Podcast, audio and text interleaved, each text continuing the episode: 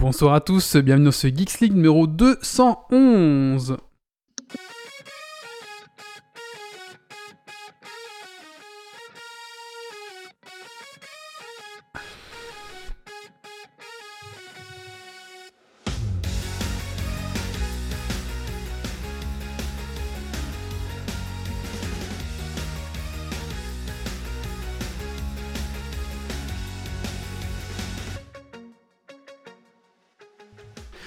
Bonsoir à tous et bonsoir à toutes, bienvenue dans ce Geeks League numéro 211, le premier de cette année 2021. Donc, bah, ma foi, bonne année à tous. Bonne année. Euh, Bonne année. Bonne année. Voilà. voilà, nouvelle année, nouvelle saison, et plus de virus. Ah bah si, il est toujours là, pardon, ça c'est... Donc on est toujours confinés, chacun chez soi. On espère pouvoir refaire un petit live en septembre 2021 peut-être? On verra bien. Écoutez, nous sommes le 22 janvier et nous sommes en direct sur Twitch, sur Twitch aussi. Donc si vous écoutez ce podcast, n'hésitez pas à passer le vendredi soir à 22h. Je sais que c'est parfois pas toujours facile, mais n'hésitez pas à venir passer, nous dire un petit coucou ou même de participer à l'émission via le chat. Voilà. Écoutez, euh, bah, soyez les bienvenus et c'est parti. On fait la petite intro. Alors euh, ce soir, euh, les news de la semaine. Ensuite, nous recevons un invité. C'est le podcast, le podcast If This Then Dev. Ensuite, euh, nous allons parler de Twitch avec un tuto tout savoir sur Twitch par Méo. On va parler de WhatsApp, donc euh, fouillons WhatsApp. Est-ce qu'il faut fouiller WhatsApp et quelles sont les alternatives? On va parler des lampes YouSync. Euh, on va parler de la chaise ergonomique ErgoShare de chez Autonomous. Et bien sûr, les coups de cœur, coups de gueule et le Super Dragon Quiz Point. Voilà, écoutez, c'est un podcast assez chargé, ma foi, donc on va tout de suite se lancer. Alors installez-vous confortablement sur votre fauteuil de train, de voiture, de bureau et montez le son.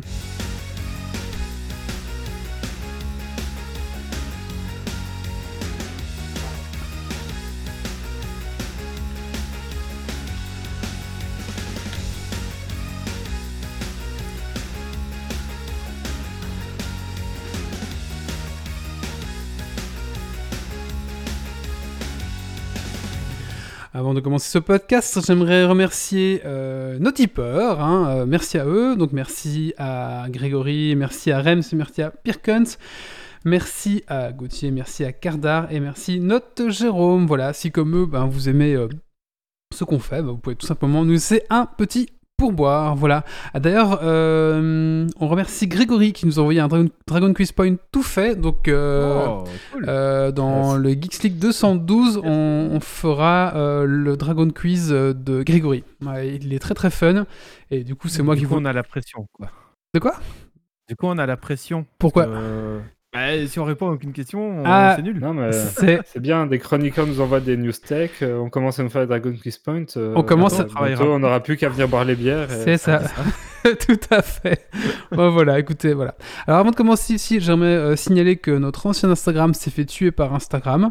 Euh, on ne sait pas pourquoi. Voilà, il s'est fait euh, deleter, on a pu avoir accès. Méo essaie de le récupérer en envoyant sa un mois de photo. travail acharné pour En rien. envoyant sa photo en tenant un petit papier avec un code dessus, enfin, c'était c'était l'enfer pour se faire répondre par des bots, de refaire cette manipulation euh, trois fois. Donc on a laissé tomber. Euh, ma foi, tant pis. euh, voilà, on en a recréé un. Donc c'est euh, instagram.com slash du coup pour retrouver notre Instagram. Donc bah, n'hésitez pas à nous refollow en masse sur, ce, sur cet outil. Donc en général, on communique quoi sur Instagram? On communique les podcasts, tous les billets qui sortent, ils sortent. Enfin, je fais aussi une petite image sur Instagram. C'est aussi un- un- une façon un peu de vous tenir à- à- en courant, du- à jour, euh, c'est ça, de Geeks League via un espèce de flux un peu plus euh, en forme d'image, voilà, et que ça s'intégrer dans votre Instagram, ma foi, voilà. Euh, voilà, c'est à peu près tout ce que j'avais à vous dire euh, avant de commencer ce podcast. On va faire un tour de table, et on va commencer par bah, notre invité. Euh, bonsoir. Alors, Bonsoir. est-ce qu'on doit t'appeler Bibir ou comment est-ce qu'on peut t'appeler? Alors mon vrai prénom c'est euh, c'est Bruno. Ça, Bruno, oui, c'est ça. Par mes parents. Euh, il y a 20 ans à peu près, j'ai été rebaptisé effectivement Bibir et depuis c'est resté. Voilà. D'accord. Et tu, tu veux qu'on t'appelle Bibir ou Bruno? Non Bruno, j'ai plus l'habitude d'être appelé Bruno quand même. D'accord, très bien. bah alors on t'appellera Bruno. Bonsoir à toi, donc euh, Bruno. Alors Bruno, il y a une petite question euh, rituelle dans Geeks League, c'est qu'est-ce que tu as fait de Geeks ces 15 derniers jours? Alors ce que j'ai fait de geek ces 15 derniers jours, donc juste pour vous situer, donc aujourd'hui je suis euh, directeur des opérations chez Cosa Vostra, qui est une, agence digitale euh, euh, sur Paris. Et le truc geek que j'ai fait, c'est qu'une partie de mon job, c'est de m'assurer que tout le monde va bien. On est plus 70 personnes, c'est compliqué de garder le contact avec 70 personnes et donc je me suis créé un petit bot qui, tous les jours, envoie un DM en random sur Slack à une des 70 personnes pour savoir comment il va et du coup, ça me permet grosso modo sur, sur un laps de temps d'un mois de de de prendre des nouvelles de tout le monde et de du coup, de savoir si les gens vont bien ou pas. D'accord. Très bien, bah, pas mal. et bah du coup, on retrouve Bruno euh, très vite dans le podcast puisqu'on va parler justement euh, euh, de son podcast à lui et on va voir ça euh, euh, avec lui ensemble. On a Titi ce soir. Bonsoir Titi. Bonsoir monde. Alors Titi, qu'est-ce que tu as fait de geek ces 15 derniers jours? Euh, pas mal de jeux Switch, notamment euh, Curious Expedition, bien sympathique, et euh, Battle Chaser. D'accord. Voilà, euh, jeu de rôle, euh, c'est sympa. Voilà. Dergonic à bord de son vaisseau. Bonsoir Dergonic. Salut tout le monde. Alors, qu'est-ce que tu as fait de geek ces 15 derniers jours? Ah ben, pas mal de jeux de société, à deux. On film mobile, Ouais. du Time Story, Sherlock Holmes. Et puis ben, j'ai craqué, euh, je me suis acheté un Oculus Rift Test, donc euh, là j'attends qu'il soit livré. Mais... Très bien. Nous avons Doc ce soir. Bonsoir Doc. Bonsoir. Alors, bah, même question, mon petit Doc. Bah alors, euh, moi j'ai fait pas mal de jeux vidéo parce que j'ai quand même bien poncé euh, Cyberpunk. Et je pense pas être le seul autour de cette table. Mhm. Et euh, toujours aussi un peu de Warhammer 40 000 euh, via Tabletop Simulator euh, qui fait toujours bien le taf en attendant de pouvoir se retrouver autour de vraies tables. Eh oui. Euh, nous avons Grumpy. Bonsoir Grumpy. Beaucoup de monde ce soir. Ouais, ouais, là. Alors Grumpy, qu'est-ce que tu as fait de geek ces 15 derniers jours? Euh, pas mal de jeux de rôle, de la préparation aussi de jeux de rôle et de l'écriture euh, d'un système de jeux de rôle qui est en cours depuis un, un moment. Euh, et aussi pas mal de développement pour du jeu de rôle. Eh ben, Beaucoup de jeux de rôle. Nous avons Méo ce soir. Bonsoir Méo. bonsoir tout le monde. Alors Méo, qu'est-ce que tu as fait de geek ces 15 derniers jours? Eh ben, je vais pas dire que j'ai joué à WoW parce que ça, tout le monde. Bon, tout ça, le monde c'est le un- sait. ça fait- oui, c'est un classique, euh, ouais. Ça sert à rien de le dire.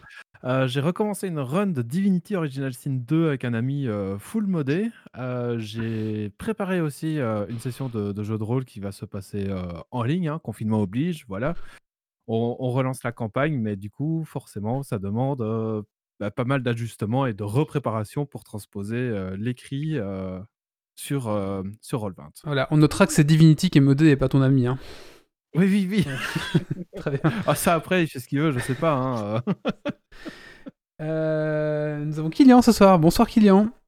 Bah, même, même, question, mon petit Kylian. Qu'est-ce que tu as fait de geek ces Euh, derniers jours? ben, pas grand chose parce que j'étais en formation AWS et donc euh, j'ai pas eu beaucoup de temps pour faire des geeks, des trucs geeks pour moi, mais j'ai quand même essayé de rentrer dans le top 100 sur Board Game Arena d'un certain jeu. D'accord. Je peux pas le citer à Geeksleague. Pourquoi tu peux pas le citer? C'est le jeu qu'on ne peut pas dire à Geeksleague. Il y a un jeu qu'on peut pas dire à Geek. Citizen. Ah et... Et nous avons Yves qui a des lunettes. Yves, Oui, tout à fait, oui. Bah, je suis un peu fatigué, alors du coup, je vois plus bien, donc j'ai mis les lunettes. mais je ne t'avais jamais vu avec des lunettes. Bonsoir Yves. Alors qu'est-ce que tu as fait de geek ces Bonsoir, 15 Yves. derniers jours? Bah oui, oui, oui. Eh ben, euh, j'ai réparé une euh, Game Gear là pendant les vacances. Oui. Euh, je refais toutes les capacités, changé l'écran LCD. Il y a un petit article d'ailleurs à ce suite euh, dans Geeks League, hein, Oui. sur notre site internet. Ah, assez complet d'ailleurs, si ça vous intéresse, c'est assez complet. Si vous voulez réparer vous-même votre Game, Game Gear, on doit dire Game Gear, mais c'est vrai que nous on a toujours dit Game Gear à cause. euh, Ouais, le belgicisme. Et sinon, euh, bah, comme Doc, hein, euh, j'ai pensé cyber- Cyberpunk, voilà. D'accord, et nous avons mal. Stacy. Bonsoir Stacy. Hello. Alors Stacy, qu'est-ce que tu as fait de geek ces 15 derniers jours? Euh, petit jeu habituel, euh, rapide, Among Us, Worms, Fall Guys. Et sinon, euh, un peu moins rapide, Fallen Order et Sea of. Où on peut se perdre pendant des heures euh, à voguer sur les mers. D'accord, ok. Très bien. Et pour ma part, euh, ben écoutez, j'ai poncé Cyberpunk, c'est bon, c'est fini. Presque, hein, j'ai encore quelques petites quêtes secondaires, mais je, je crois que je vais attendre qu'il y ait un peu des patchs pour euh, redécouvrir le jeu un peu plus euh, sereinement. Voilà. De nous trois, t'es celui qui l'a pensé le plus. hein. Oui, mais là, du coup, je, je fais une pause, je vais attendre qu'il y ait du contenu ou un peu des, des corrections de bugs, on verra un petit peu comment ça se passe. Même sur, sur PC, je trouve que franchement, ça va, ça, ça se passe très très bien. Et Moi, j'attends euh, l'édition Game of the Year, je pense. Oui, bah, de toute façon, là, il est déjà à moins 50% hein, pour l'instant, Oui, si vous voulez acheter, donc ça va continuer à descendre, je pense, tout simplement. Et ensuite, euh, bah, toujours du Warhammer sur euh, Universal Battle, hein, toujours en ligne, donc euh, toujours des petits tournois par équipe. C'est assez sympa, du coup, toutes les semaines, il y a des tournois qui se font en solo par équipe. Et voilà, donc en trois semaines, il y a tout un petit tournoi qui se fait en, en, en ronde suisse, donc c'est assez sympa au final. On joue avec plein de joueurs qu'on n'aurait jamais pu jouer en vrai, donc c'est cool, voilà. Sur 9 match, c'est ça? Ouais, sur 9 match, ouais, tout à fait. Ouais, ouais. Et euh, il y a du niveau quand même, donc c'est assez intéressant. Et l'avantage aussi, c'est comme tes potes peuvent regarder ta partie euh, dans, bah, depuis chez eux, bah du coup, ils t'apprennent beaucoup parce que du coup, ils voient ta partie, ils se disent, bah à ce moment-là, t'aurais dû faire ça. Et du coup, c'est très très enrichissant au niveau de l'évolution de, de ton gameplay. Voilà. Et bah écoutez, c'est les news tech de la semaine. C'est parti.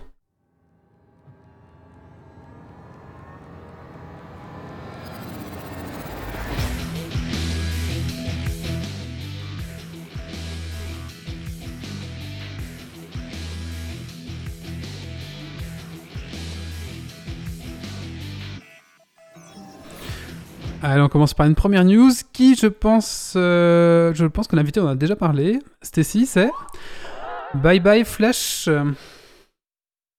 Ouais, bye bye Flash Player, parce qu'en fait, les mises à jour d'Adobe Flash Player euh, ne se font plus depuis le 31 décembre 2020, car ils ne prennent plus en compte euh, ce plugin.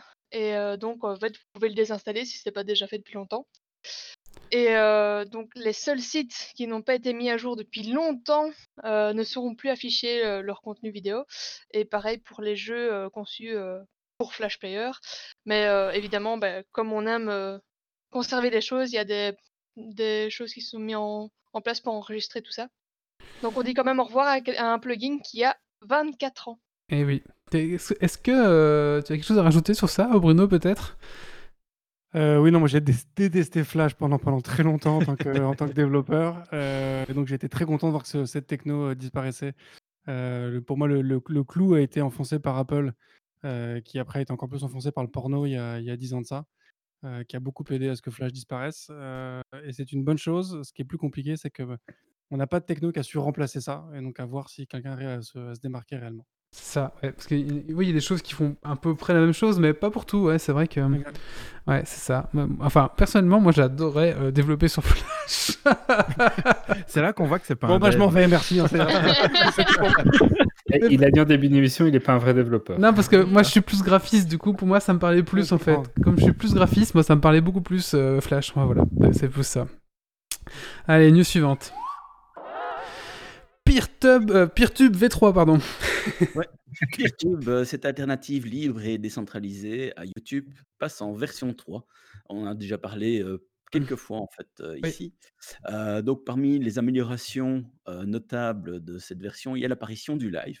Donc qui sait, peut-être qu'à un moment donné, on passera dessus pour tester. Ouais, oui, on a pourquoi testé pas. à peu près toutes les autres plateformes, pourquoi pas. Euh, et j'ai hein. fait quelques tests euh, de gens qui ont, qui ont fait des tests live où ils nous envoyaient des liens et disaient euh, venez massivement. Euh, et apparemment, ça tient vraiment bien la charge, bien mieux que, celle, que ce que ce qui était attendu, donc c'est plutôt très prometteur. Et il y a surtout un moteur de recherche cross-instance qui est apparu à travers un moteur de recherche qui s'appelle Sepia Search, qui est aussi un moteur de recherche libre. Euh, donc c'est vraiment intéressant. Et pour l'occasion de la V3, ils ont sorti un petit film euh, sur euh, les hum, backstage un petit peu de la fabrication, euh, qui peut être intéressant à aller voir. Je l'ai mis dans la chat room et puis pour ceux qui liront l'article, le lien sera présent dedans. C'est vraiment, en tout cas, ça, ça, ça inaugure de bonnes choses. Mais écoute, ça, ça, ça, ça peut se tenter, hein, le, le petit live sur euh, PeerTube. Maintenant, il faut une instance, c'est ça, il faut trouver l'instance. Et c'est- du coup, c'est la, la charge, elle, elle- elle dépend de l'instance, je suppose, où tu es, où tu es dessus, non? Euh, oui, ça, ça dépend de plein de paramètres. Je n'ai pas encore regardé exactement les, les limites euh, par rapport au live. D'accord. Euh, Mais C'est intéressant en tout cas, c'est intéressant de voir d'autres possibilités, même si bon, j'ai un peu peur que ça reste un peu dans le. Allez, news suivante. Ça switch de plateforme. Après avoir été conquis par le monde des streamers à la Z-Event, Samuel Etienne, qui travaille à la radio et à la télé, débarque sur Twitch. Et Guillaume euh, vous détend, qui lui est sur YouTube, et un peu moins sur scène à cause des restrictions, euh, débarque à la radio. Donc euh, voilà, gros switch. Donc tel Sandy Rivers dans Oh I Met Your Mother, euh, Samuel Etienne ou Monsieur Chibre, pour ceux qui ont suivi le Z-Event, nous fait sa revue de presse, mais en mieux car il a réussi à convertir en moyenne les 18-35 ans au journal papier et à débattre avec eux des sujets abordés dans la presse. J'ai l'impression d'être un boomer parce qu'il y a plein de gens que tu cites, je sais pas qui c'est. Mais en tout cas, Samuel Etienne, Samuel Etienne, je vous le conseille parce que euh, il est vraiment, enfin, il, est- il, il se- il se- il cartonne hein, sur Twitch. hein. Donc en fait, en gros, il fait une revue, une revue de presse et euh, il a genre 11, entre 11 000 et 14 000 euh, Ouais, euh, gens qui le suivent le matin. Viewer. Viewer, merci. et euh, c'est un truc de dingue, quoi. Il s'est lancé il y a pas longtemps et ça marche très, très, très bien. Ok, boomer. Euh, quant à Guillaume Voudétan, lui, il débarque sur la première de la RTBF euh, pour sa chronique Le brouillon de Guillaume. Ce Non, qui fait mais- qu'en fait, euh, pour ceux qui connaissent, il parle un peu d'actualité, mais à sa façon, comme euh, ses vidéos euh, sur On, YouTube. on ne parle pas de Guillaume Vous détend parce qu'il a refusé de venir à Geeks League, euh, celui-là. Ah bon? Ah, Ouais. bah, Écoute, il avait, pas, il avait peut-être pas le temps à l'époque. Euh, non, c'était qu'il était pas trop connu encore. Il a fait sa star, là. Donc voilà, tant pis. Hein. Ah, peut-être. Bah voilà. Enfin, donc, euh, gros switch. Nouveau type d'impression 3D commerciale à base de xolographie. Et oui, l'impression 3D n'en est qu'à ses balbutiements, de nouvelles technologies voient encore le jour. Et il y a l'impression xolographique. Euh, J'ai un peu l'impression que c'est euh, un, truc en mode euh, je, te, fais du commercial sur le nom. Parce que globalement, c'est de l'impression volumétrique. Donc en fait, on, se base sur des techniques, des technologies sur de l'holographie où on projette la lumière dans un volume de, de résine, polymère quelconque, je pense que c'est de la résine, pour effectuer l'impression. La grosse différence par rapport aux autres modèles d'impression, c'est que c'est ultra rapide. Quand je dis ultra rapide, quand pour les autres impressions, on parle d'heures ou éventuellement de euh, presque une heure, euh, euh, là, on parle de secondes. et c'est quelques secondes, c'est moins d'une minute, on a un objet. Alors pour l'instant, la, la technologie est encore relativement petite, mais c'est intéressant de voir qu'il y a un, un outil commercial qui sort. Alors il n'y a pas encore de prix euh, communiqué. On ne sait pas non plus s'il y a des euh, patents, donc des... Je ne sais plus comment on dit en français. Brevets. Euh, Des brevets? Ouais, des brevets euh, qui ont été enregistrés sur la technologie parce que c'est ce qui a en fait a ralenti la sortie de l'im- l'impression 3D dans le grand public. C'était euh, ben, c'était sous brevet et le jour où ça n'a plus été sous brevet, ben, c'est là qu'on a commencé à avoir les impressions grand public qui sont sorties. Euh, donc voilà, c'est à suivre, euh, mais euh, voilà, c'est assez impressionnant de voir ce qui a été fait. Il y a pas mal d'articles qui sont sortis sur le sujet, qui sont vraiment bluffants. Ça vaut vraiment la peine de, de se pencher dessus. Et du coup, ça polymérise directement l'hologramme dans, dans ton bloc euh, c'est en c'est des rayons laser qui sont envoyés Ouais. Et le- ça polymérise quasi instantané. euh, Et et du coup, tu n'as pas besoin de, de barres de trucs, de tiges de support et ce genre de pas euh. de support du tout. Et apparemment, de ce que, de des articles que j'ai lus, alors il y a beaucoup d'articles qui étaient très incomplets parce que c'était plus en mode buzz, mais les quelques articles sérieux font plus euh, euh, référence euh, à l'article qui est sorti dans Nature. Le problème, c'est que c'est relativement complexe et j'avoue que j'ai pas tout compris. Donc, moi, ce que j'ai compris, c'est que il y a éventuellement quelques passes, mais c'est pas de la couche comme on fait dans les autres technologies, même dans les technologies hors grand public, sur l'impression sur poudre et des choses comme ça.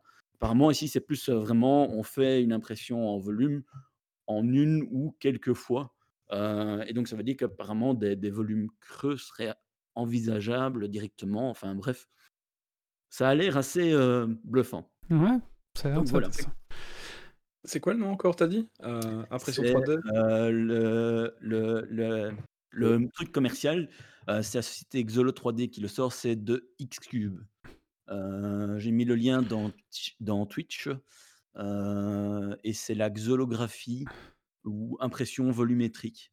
Euh, et j'ai l'article de Nature que je peux euh, mettre aussi dans la chatroom pour ceux qui veulent aller le lire et qui ont Ouais, la patience de lire ce genre d'article.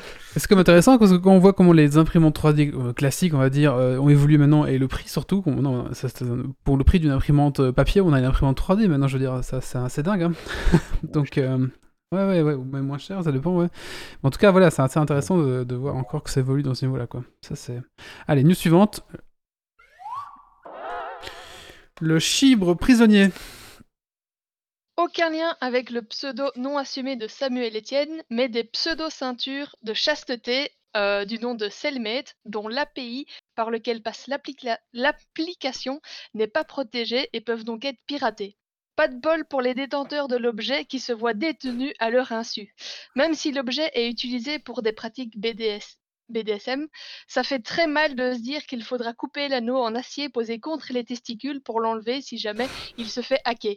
Et qui plus est, en plus d'avoir la main mise sur ton pénis, le hacker pourrait avoir accès à ta géolocalisation, ton numéro et ton nom. Il me semble qu'il y avait même des, chouette, hein. même des rançons en bitcoin, il me semble aussi. Et Exactement. Il y a eu des rançons en Bitcoin demandées. euh. Le, le pire dans- là-dedans, c'est qu'apparemment, avant que ça ait été communiqué euh, publiquement, c'est qu'il y avait des chercheurs en sécurité qui avaient mis en évidence qu'il y avait un gros problème.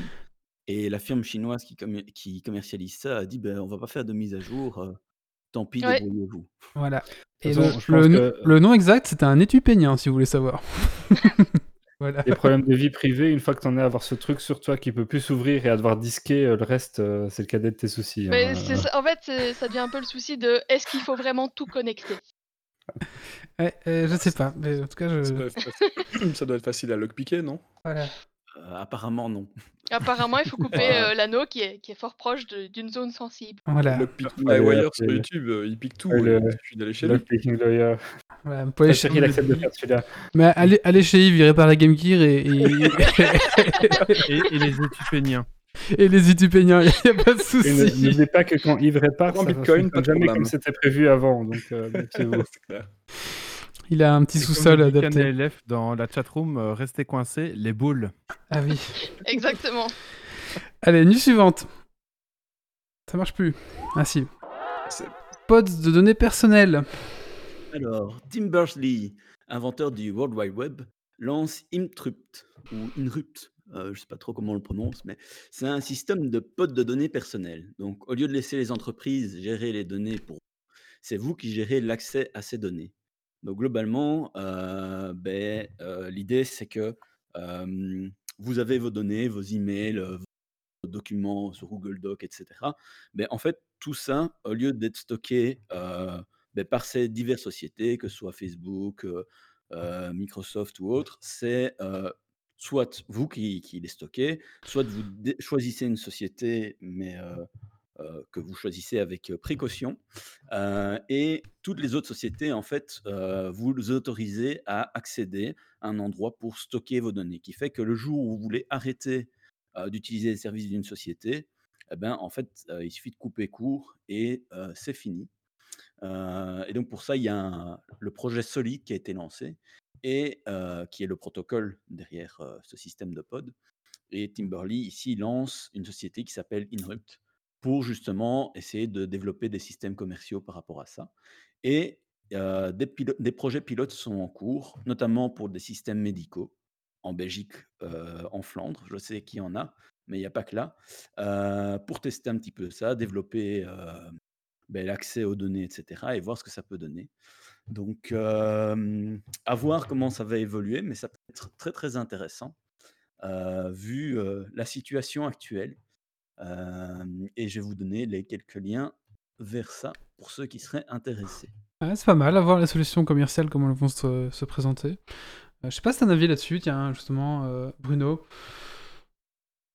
Alors, je trouve que c'est des initiatives qui sont, euh, qui sont intéressantes, mais euh, euh, qui surfent un peu sur la vague des gens qui ont envie de protéger leurs données, mais qui fait penser aux gens que leurs données ont de la valeur. Et en fait, le problème, c'est que ce qui a de la valeur, ce sont les données et pas mes données. C'est-à-dire que la donnée d'un individu pour, euh, pour Facebook n'a absolument aucune valeur. Ce qui a de la valeur pour Facebook, c'est mes données cumulées aux données, aux données de tous mes amis, euh, cumulées aux données de toute ma famille. En fait, c'est le- c'est c'est l'ensemble des données.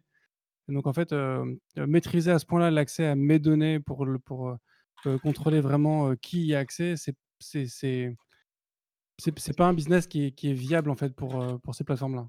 Donc, je, je vois pas comment est-ce que ça peut prendre en fait euh, à grande échelle. Euh, ouais, je dirais plus, ouais, c'est plus les gens qui sont conscients, mais est-ce qu'il y a les gens qui vont pas être de plus en plus conscients de, de protéger leurs données? Je sais pas. dans la masse. Pas l'impression. non, vous pensez Pas, pas, pas- pas- pas l'impression, parce qu'en fait, les, les gens ne comprennent pas forcément le, le- la vraie valeur de, de, de la donnée qu'ils donnent sans le savoir par rapport à celle qu'ils pensent importante. Ouais, d'accord. ce que je veux Ouais, ouais, ouais. Hmm. Ouais, c'est vrai. Ben, euh, ouais. Non, si les mentalités vont changer dans le futur, mais c'est vrai que. En tout cas, pour les gens avertis, moi, pourquoi pas, en tout cas. Bon, bah voilà. Euh, bah, merci Grumpy et merci Stacy pour ces petites news tech. Euh, écoutez, on va faire un petit coup de cœur, coup de gueule, et puis on passe à la rubrique de, de l'invité, ma foi. Et ben, je vous propose qu'on commence par qui? Par, euh, par Yves, peut-être. T'es chaud, Yves? D'accord. Bonjour.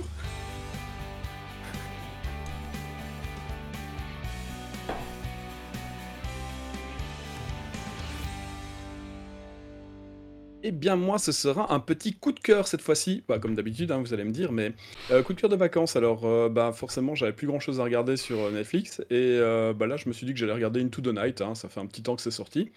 Alors, Into the Night, c'est une série belge. Alors, je ne savais pas. Moi, je crois que c'était un gars qui attaquait un avion, qu'il détournait pendant la nuit. Mais en fait, non, c'est un- c'est un- c'est une série de science-fiction. Donc, si vous aimez la science-fiction, euh, c'est très surprenant. euh, c'est- ça commence à Bruxelles National. C'est très bizarre de voir une série Netflix qui commence à Bruxelles National. Ouais, comme quoi. hein. C'est, euh, et elle est vraiment bien faite en plus. C'est même pas. euh, c'est- c'est c'est pour le, le- le- Je pense le budget doit pas être énorme, mais euh, la série est vraiment bien foutue pour, euh, pour ce qu'ils ont, pour ce qu'ils avaient. Euh, L'histoire est bien, il y a des rebondissements et euh, je m'attendais vraiment pas à ça du tout. Donc Into the Night, c'est pas un gars qui prend un otage en avion. hein. Enfin, si, mais pas que. Derrière, il y a plein de choses intéressantes avec le soleil, tout ça, tout ça. Euh, donc voilà, si vous avez pas encore regardé, euh, allez-y, jetez un œil, ça, ça vaut la peine. Mais Netflix a ouvert du budget non, pour, un- pour faire un peu des séries dans, un, peu, un peu dans tous les pays, Ouais. non, il me semble. hein, ils ont fait- ouvert Ouais, des, enveloppes et euh, le but c'est d'avoir un peu dans, un- des, des- des séries dans tous les, les coins du monde, non, il me semble. hein, c'est ça hein c'est Oui, ça, j'avais mais vu, alors là- ils, ont, ils ont un chiffre d'affaires de 5 milliards et un bénéfice de 700 millions. Ça va, c'est pas mal. Plus, plus ou moins, hein, si, si je me rappelle euh, des, des chiffres. Ah bah voilà, il y a Bal40 sur le chat qui dit qu'il a adoré aussi Into the Night, donc euh, voilà, t'es pas tout seul, Yves.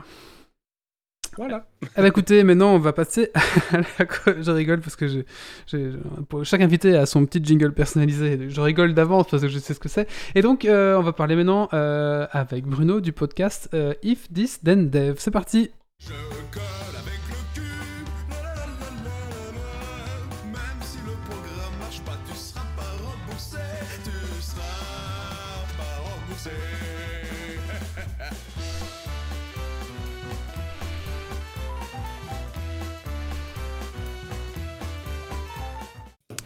Voilà, donc la monétisation de ce, de ce podcast ira à l'ermite moderne, mais bon, c'est pas grave, on l'aime bien. Je t'en prie, euh, Grumpy. Alors, euh, donc aujourd'hui, nous recevons euh, Bruno du podcast If This Then Dead. Donc, euh, en général, moi, j'aime bien laisser l'invité se présenter un tout petit peu avant de commencer avec les questions. Donc, Bruno, je t'invite à, à présenter ben, globalement un petit peu qui tu es et peut-être résumer un tout petit peu ce que c'est If This Then Dev. Alors, pour ce qui est de, de qui je suis, donc je suis Bruno. moi, je suis développeur depuis que je suis, je suis très jeune, parce que j'ai commencé à développer, j'avais à peu près, à peu près 12 ans. Ma mère raconte avec fierté que j'ai su me servir d'un ordinateur avant de savoir lire. Alors ça, c'était pas à 12 ans, mais j'ai su, j'ai su bien avant. Mais non, vraiment, j'ai commencé à coder, à coder assez tôt. J'ai toujours été développeur. et du coup, il y a à peu près un an, un an et demi, j'ai eu envie de créer un podcast autour du dev parce que je trouvais que on manquait de ressources de ce type-là pour les développeurs. C'est-à-dire un truc qui n'était pas de la vulgarisation, mais qui n'était pas non plus, pas non plus un tuto, donc qui était quelque chose un petit peu plus, un peu plus détendu. Et donc c'est ce qui a fait que j'ai créé, j'ai créé, j'ai créé IFTTD il y a à peu près un an, un an et demi. Parfait. Du coup, le sous-titre euh, du podcast, c'est Solve the problem, then write the code. Sur, en tout cas, c'est ce qui est marqué sur le site web. Euh, et euh, tu dis que c'est le podcast Différent, extraordinaire, visionnaire, où tu décodes les sujets et les tendances sur l'uni- sur l'univers de l'innovation et de la technologie. Alors, pourquoi est-ce qu'un tel titre? Alors, pourquoi un tel titre? Euh, Alors déjà, parce que If This Then Dev, il y avait un, un jeu de mots avec euh, IFTTT que vous connaissez peut-être, qui est une plateforme d'intégration d'un ensemble de services qui est plutôt pas mal. Euh, donc je me suis dit que j'allais surfer là-dessus. Euh, euh, la, la- baseline, c'est, j'ai un invité qui l'a dit très bien, c'est que la meilleure ligne de code, c'est celle que j'ai pas écrite. Et c'est vrai qu'on a tendance parfois quand on fait du dev à se jeter dans le code très vite et en fait, du coup, on écrit un tas de lignes de code qui ne servent à rien parce qu'on réalise au bout d'un moment qu'on n'a pas pensé au problème comme il faut et que du coup, on jette tout ce qu'on a codé pour, heu, refaire quelque chose de propre. Donc la baseline venait de ça et après, l'intro que tu as évoqué effectivement, des sur les les tendances de l'innovation, heu, je sais plus quel truc exact, heu, j'ai écrit ça il y a 1 an et demi, c'est parce qu'il fallait aussi remplir la case, résumé. Donc voilà, fallait, fallait jouer un fallait mettre un ensemble de mots clés, enfin, tu vois, fallait mettre un fallait me fallait une espèce de recette à tenir, donc c'est voilà, ce qui est à l'origine de ce texte-là. Quand tu as lancé ce ce podcast, quel est, ou en encore maintenant, ça dépend un petit peu si ça ça a évolué, qui est qui est-ce que tu essayes de viser en termes de public? Alors moi, je cherche vraiment à viser, principalement les développeurs. Donc c'est-à-dire que je, pars du principe que mon audience, est tech, donc elle a un langage tech. Donc je pré je préviens mes invités qu'on fait pas de la vulgarisation, donc ça veut dire qu'on n'a pas besoin d'expliquer tous les termes qu'on utilise. Mmh. Et ça se sent, je pense que j'ai des épisodes qui sont, qui sont très techniques, d'autres moins, bien sûr, ça dépend des des sujets que j'aborde. Mais comme je dis souvent à tous mes invités, ma mère n'écoute pas le podcast et ça me va très bien. Et à l'inverse, je veux pas non plus faire un tuto. Donc je veux pas être qu'on soit là pour expliquer aux gens comment faire un hello world, sur, sur telle ou telle techno. Donc du coup, ça me permet de cibler des développeurs du junior jusqu'au jusqu'au CTO, on va dire et tous les métiers de la tech qui naviguent autour. Des gens qui sont plutôt qui sont plutôt ops, heu, plutôt dans l'infra, et peut-être même des gens plus côté, commercial qui qui ont une, une appétence pour la technique. Alors, au niveau historique, de par rapport à la création et cetera. Heu, donc ça fait un 1 an et demi à peu près, je pense que Mmh ça que ça existe. Tu as un petit peu dit, bah, tu tu voulais quelque chose d'un petit peu différent de ce qui se faisait. Effectivement, il y avait un trou parce que, j'avoue que je ne connaissais pas il y a 6 mois If This Then Dev, heu et je voulais lancer un petit peu quelque chose dans la même idée, même si c'était pas aussi clair. Heu, puis je suis tombé dessus donc heu, j'ai fait: «Bon, bah, voilà». Est-ce qu'il y avait, qué qué enfin, quelle idée, qui t'a motivé le plus à à créer, ce podcast? Qui effectivement est est sur un un secteur où il y avait où il y a toujours d'ailleurs rien d'autre? Qu'est-ce qui qu'est-ce qui a fait que ça t'a motivé et que, que tu as sorti ça? Alors déjà, le rien d'autre, en fait, j'ai découvert après avoir créé, heu, XCTD qu'en fait, il y a plein de podcasts de développeurs. Heu, il y a Artisan Développeur qui est très bien, il y a, heu, The Mature Dev, heu, qui est aussi, très intéressant, il y a Electro Monkeys qui est aussi sympa. Donc il y a y a plein de podcasts en fait de développeurs, qui sont assez intéressants, mais c'est vrai qu'on a peut-être un peut-être un secteur de niche et du coup on n'est pas très visible. Moi ce qui m'avait donné envie de créer ça, c'est que je trouve qu'on fait un fait un métier formidable. Je trouve que le métier de développeur, c'est un métier qui est formidable, que je compare souvent à un métier d'artiste. C'est-à-dire qu'on a, une notion d'inspiration. Il y a on peut passer des jours entiers à écrire un programme qui n'a finalement aucun intérêt, où c'est dégueulasse, c'est mal codé. D'un coup, on a une espèce d'épiphanie et pendant 3 heures, on va écrire un code absolument merveilleux qui va fonctionner aux petits oignons.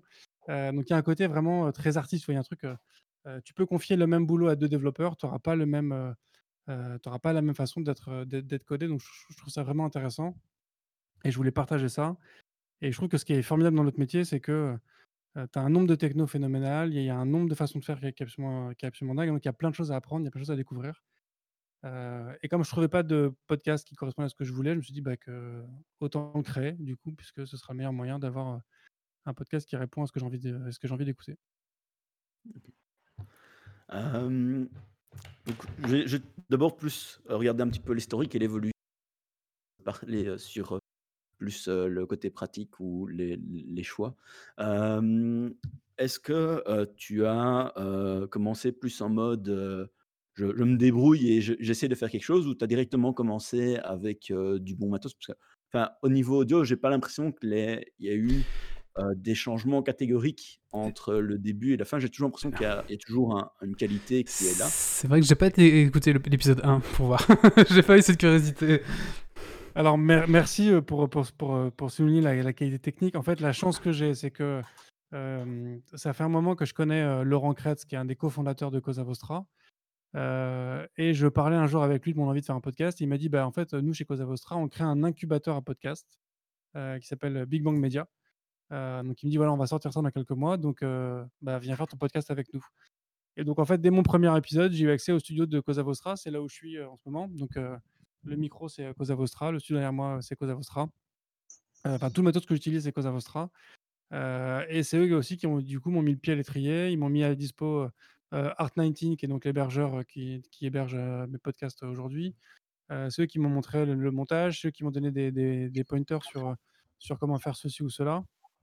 Je ne sais pas si vous connaissez, euh, euh, enfin pas forcément Cosa Vostra en tant que tel, mais en fait, euh, euh, Mathieu Stéphanie, qui est le fondateur de Cosa Vostra, il a créé le podcast euh, Génération Do It Yourself, qui est un podcast qui fonctionne, euh, qui fonctionne extrêmement bien. Euh, et donc, du coup, c'est aussi pour ça qu'il a, il a créé cet incubateur-là. Donc, j'ai eu cette chance-là, en fait. Euh, effectivement, mon, mon- ma production est quand même de qualité euh, parce que j'ai eu accès à du matos et à un studio euh, d- dès l'épisode 1. Ça change effectivement. Ça aide. Ça- ça aide. Euh, ok.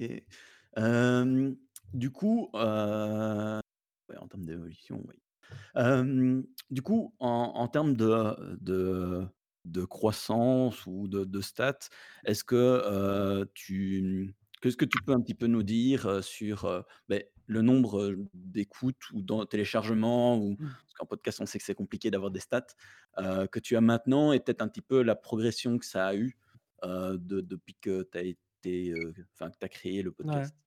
En fait, j'ai une progression. euh, là, aujourd'hui, je suis grosso modo, je suis pas loin des 30 000 écoutes par mois. Euh, alors, je suis très fier du, résultat, mais euh, c'est entre guillemets biaisé parce que moi, j'ai deux épisodes qui sortent par semaine. Donc, en fait, un épisode fait grosso modo euh, 2 à 3 000 écoutes dans, les deux semaines qui suivent, la, sortie. Cette progression, elle s'est faite en, sur un escalier à deux marches, on va dire. La première marche que j'ai faite, euh, que j'ai franchie assez rapidement, c'est quand j'ai créé un bot qui identifie de manière automatique sur Twitter des développeurs et qui leur shootait un DM avec un lien vers le podcast et qui identifie dans certains cas la techno du développeur avec du coup un lien vers l'épisode euh, qui pourrait l'intéresser sur le podcast. Ah bah.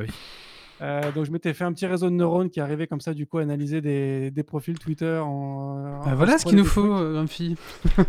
Et en fait, le problème, le- le problème, c'est que j'ai fait un, j'ai fait donc un réseau de neurones qui, qui était, euh, qui était non supervisé. Euh, pour ceux qui savent ce que ça veut dire en IA, c'est-à-dire que du coup, le- il apprenait tout seul.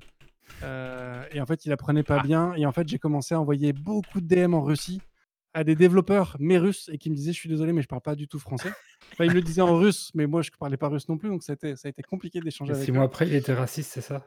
Non, c'est pas- Non, pour le coup, celui-là, non. Euh, mais donc, du coup, j'ai arrêté mon, mon bot. Mais donc, du coup, ça m'a permis de franchir une première marche. Euh, et la deuxième marche a été franchie euh, assez récemment, euh, puisque j'ai fait coup sur coup une parution sur le podcast de Fabien Roch euh, qui s'appelle Anti-Brouillard, qui est un podcast qui fonctionne très bien, en tout cas en France. Euh, et j'ai reçu euh, pour la deuxième fois euh, Quentin Adam de Clever Cloud, euh, qui est un mec hyper, euh, hyper intéressant, vraiment brillant et qui, qui, qui partage aussi à chaque fois énormément le. le Qui a euh, d'ailleurs un très bon podcast aussi. et qui est aussi un très bon podcast. euh, et du coup, ça m'a permis de, euh, de refranchir une marche. Du coup, j'ai fait. euh, euh, voilà, je suis, je suis passé de un peu moins de 25 000 à euh, quasiment 30 000 écoutes euh, Ah. sur, le, sur le mois de janvier. C'est pas mal. C'est pas mal. C'est beau, ouais, clairement. Euh, Est-ce que euh, tu as beaucoup de feedback? Parce que je sais que dans tes épisodes, tu dis ben, euh, n'hésitez pas à commenter euh, sur tous les réseaux, tu à peu près euh, partout. Euh, Est-ce que tu as beaucoup de feedback euh, que tu reçois, que soit, peu importe le réseau, en fait, euh, sur, sur un épisode? Alors beaucoup, euh, je sais pas ce qu'on pourrait appeler beaucoup. Alors moi, les feedbacks, c'est principalement sur, euh, sur Twitter. En fait, C'est sur Twitter, il y a le plus de conversations. Sur LinkedIn, j'ai peut-être un ou deux messages par mois qui me disent merci, bravo, c'est top ce que tu fais. Donc ça, ça fait plaisir. Et sur Twitter, c'est là où les gens vont réagir en disant tiens, il y a eu machin qui a dit ça, je suis d'accord, je suis pas d'accord. Euh, donc sur Twitter, c'est là, c'est là le plus de conversations. Moi, j'ai arrêté Instagram. donc, vous, vous avez fait bloquer votre compte. Moi, j'ai arrêté parce qu'en fait, il se passait rien. Facebook aussi, il se passe pas grand-chose. Euh, mais du coup, principalement sur Twitter. Et sur Twitter, ouais, là, j'ai des, j'ai des interactions euh, quasiment tous les jours. Euh, nous, il se passe rien nulle part. Hein. Si, si, Ouais, quand, on dit des conneries, alors là, je peux te dire que Oui, là, oui, là, si on dit une connerie, je peux te dire que là, boum, on se fait commenter, machin, truc, là, ça va vite. Hein. Alors Ouais, ça, ouais, j'avoue, pour la première fois, là, j'ai fait un- la semaine dernière, j'ai fait un épisode. euh, j'ai mis Scrum contre. euh, j'ai fait une position euh, Scrum méthode, euh, méthode classique. Donc là, je je savais que ça allait, heu, que ça allait remuer dans les brancards, comme on dit. Heu et effectivement, ça a pas loupé. Il y a beaucoup de gens qui ont qui ont réagi et il y a même eu, heu heu, Dimitri, je sais pas si s'il passe par là, si c'est le cas, il se reconnaîtra, qui qui avec qui j'échange régulièrement sur, sur Twitter en public et qui a carrément fait un thread, sur Twitter de de, de choses avec lesquelles il était pas d'accord sur, sur l'épisode. Donc ça ça a été le la plus grosse réaction, véhémente qu'il y a eu sur le podcast jusque-là. Ouh là. On connaît quand il y a des conneries qui sont dites, on a déjà eu notre lot. Du coup, hem, maintenant j'aimerais revenir un petit peu plus sur, les sujets et les invités que tu reçois. Comment est-ce que, beh, tu les tu choisis que ce soit tes invités ou tes sujets? Est-ce que c'est quelque chose que tu fais en avance? C'est plutôt quelque chose qui pop en fonction de l'actualité? Ou parce qu'il y a des gens qui te contactent? Alors, c'est pas en fonction de l'actualité parce que j'ai envie que mes épisodes soient le plus intemporels possible, heu, pour éviter d'avoir un contenu qui soit trop marqué dans le temps. Hem, c'est aussi pour favoriser les stats et que du coup, tu peux réécouter l'intégralité de mes épisodes, heu, ce sera aussi valable, enfin j'espère en tout cas, dans quelques années. J'ai assez peu de candidatures spontanées parce que, les seules candidatures candidatures spontanées que j'ai eues jusque-là, en général, c'est quand même des gens qui sont très, heu, dans une démarche très publicitaire, qui veulent vraiment se vendre et c'est pas le but du podcast. Enfin, moi, je suis pas là pour, heu que les gens, heu, fassent leur pub ou alors faut qu'ils payent. Enfin, tu vois, du coup, c'est c'est pas la même démarche. Et aujourd'hui, je fais pas ça. Et donc du coup, c'est, bah, à force de gens que je croise sur, principalement sur Twitter, en fait, où je vois des gens qui ont des profils intéressants, où je me dis: «Bah, tiens, ça, ça peut être sympa, ça pourrait faire un bon sujet». Je contacte la personne, on échange, on discute et petit à petit, il y a un épisode comme ça qui se qui se qui qui se construit et quand le sujet est prêt, heu, on book un créneau et on enregistre. Mmh mh. Heu Et dans certains cas, j'ai l'idée qui arrive avant d'avoir l'invité, du coup, je vais chercher un invité. Il y a certains épisodes, il y a des idées qui me traînent en tête depuis un moment, j'arrive pas à trouver le bon invité. Heu, c'est peut-être que le sujet est faux, mais ça, c'est un autre sujet. Mais voilà, il y a il y a vraiment de de de tout, mais c'est assez, heu, c'est assez fluide quand même, c'est assez naturel. Mmh mh. C'est quoi ton sujet où tu as besoin d'invités? En fait, j'aimerais bien, alors je crois je crois que c'est de moins en moins le cas, mais j'aimerais bien trouver un gros site, tu vois? Genre un site média ou un truc qui utilise un WordPress. D'accord. Et Ouais. heu et parler de ça parce qu'en fait, heu, WordPress, parmi le monde des développeurs, on en parle beaucoup, on dit que c'est de la merde, que c'est nul, que c'est pas intéressant. Mais je pense que ce serait intéressant de voir comment est-ce qu'un gros site, tu vois? J'étais persuadé que Le Monde, il bossait sur WordPress. Il s'avère que c'est pas le cas. Mmh. Heu, mais je suis sûr qu'il y a des gros groupes médias qui bossent avec WordPress et avec qui on pourrait se dire: «OK, heu, du coup, pourquoi WordPress? Qu'est-ce que tu as fait? En quoi c'est intéressant?» et tu vois? Comme quoi on pourrait voir que c'est en fait une solution intéressante et et qui peut répondre à des problématiques complexes. Bah, voilà, appel entendu, hein, dites, heu, si vous entendez ce podcast podcast pardon et que vous êtes intéressé de parler de votre site, WordPress, n'hésitez pas à contacter, If This. Dev. Je sais qu'il y avait il y avait Press Citron avant qui était sur WordPress, mais bon, est-ce que c'est mais Mmh. est-ce que bah, il a été racheté, je sais, c'est plus c'est plus, c'est Eric machin qui dirige ça, mais après je sais pas trop, ouais. Qui c'est qui utilise WordPress encore? Après, peut-être voir avec la il y a une conférence, je sais plus comment elle s'appelle, pour, heu, WordPress. Ça peut peut-être être intéressant de passer par eux, voir s'ils connaissent des gens. Ouais, je peux regarder, ouais. Oui, c'est vrai que je peux voir un peu les du coup, les invités aussi, peut-être c'est un moyen de de choper des des grands noms. Et justement, est-ce que tu fais beaucoup de conférences? Autres Heu, que alors non, hem, non, je pense que ma notoriété commence tout juste, tout juste à commencer. C'est pour ça que je commence à être invité à des trucs comme vous. Avant, j'étais invité nulle part en fait. On on me laissait tout seul dans mon coin à faire mon petit podcast et je pense que là, ça commence effectivement à prendre. Je commence à être invité dans des trucs, de plus en plus importants et du coup, il y a un effet boule de neige, donc c'est top. Donc non, jusque-là, j'ai pas j'ai pas fait de conférence. En termes pratico-pratiques, heu, est-ce que tu trav enfin, je veux dire, tu as le matos qui est mis à disposition, heu, mais est-ce que tu travailles seul ou est-ce que tu as une équipe qui t'aide à, justement, beh, heu, monter le le podcast ou? Alors chez Cosa Vostra, on a une, on a une petite équipe qui fait tout ce qui est montage.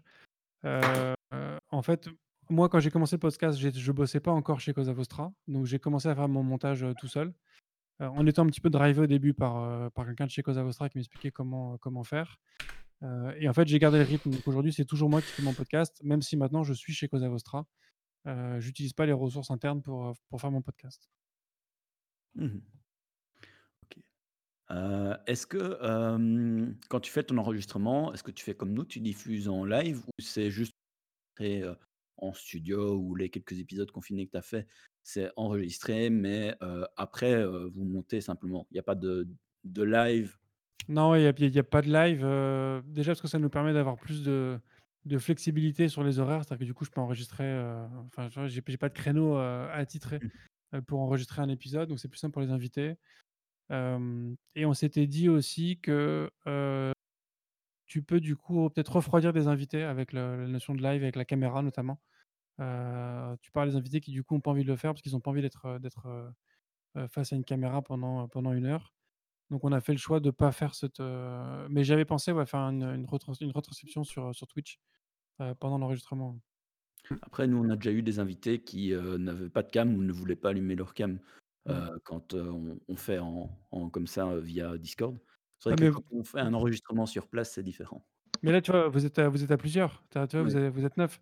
Euh, moi, si je suis à deux et que l'invité coupe sa cam, il n'y a, qu'il y a plus que moi, euh, ça ça devient vraiment pas intéressant à voir. Quoi. Et puis on on a un a il y a un aspect convivial quand on est 5, 6 plus autour de la table avec des bières ou des machins, ben, tout de suite, heu, c'est pas que focus sur l'invité, c'est bon enfant, on oublie vite les caméras parce qu'on est en groupe, heu, je pense que le contexte est peut-être pas le même non plus à ce niveau-là. Clairement. D'ailleurs, euh, les invités, en fait, ils viennent au studio ou parfois tu dois faire des enregistrements à distance? Bah alors là, en ce moment, euh, forcément, il y a beaucoup plus d'enregistrements euh, à distance. Euh, et avant ça, quand les invités n'étaient pas sur Paris, euh, on le faisait à distance. Euh, mais sur Paris, à chaque fois, ils venaient au studio.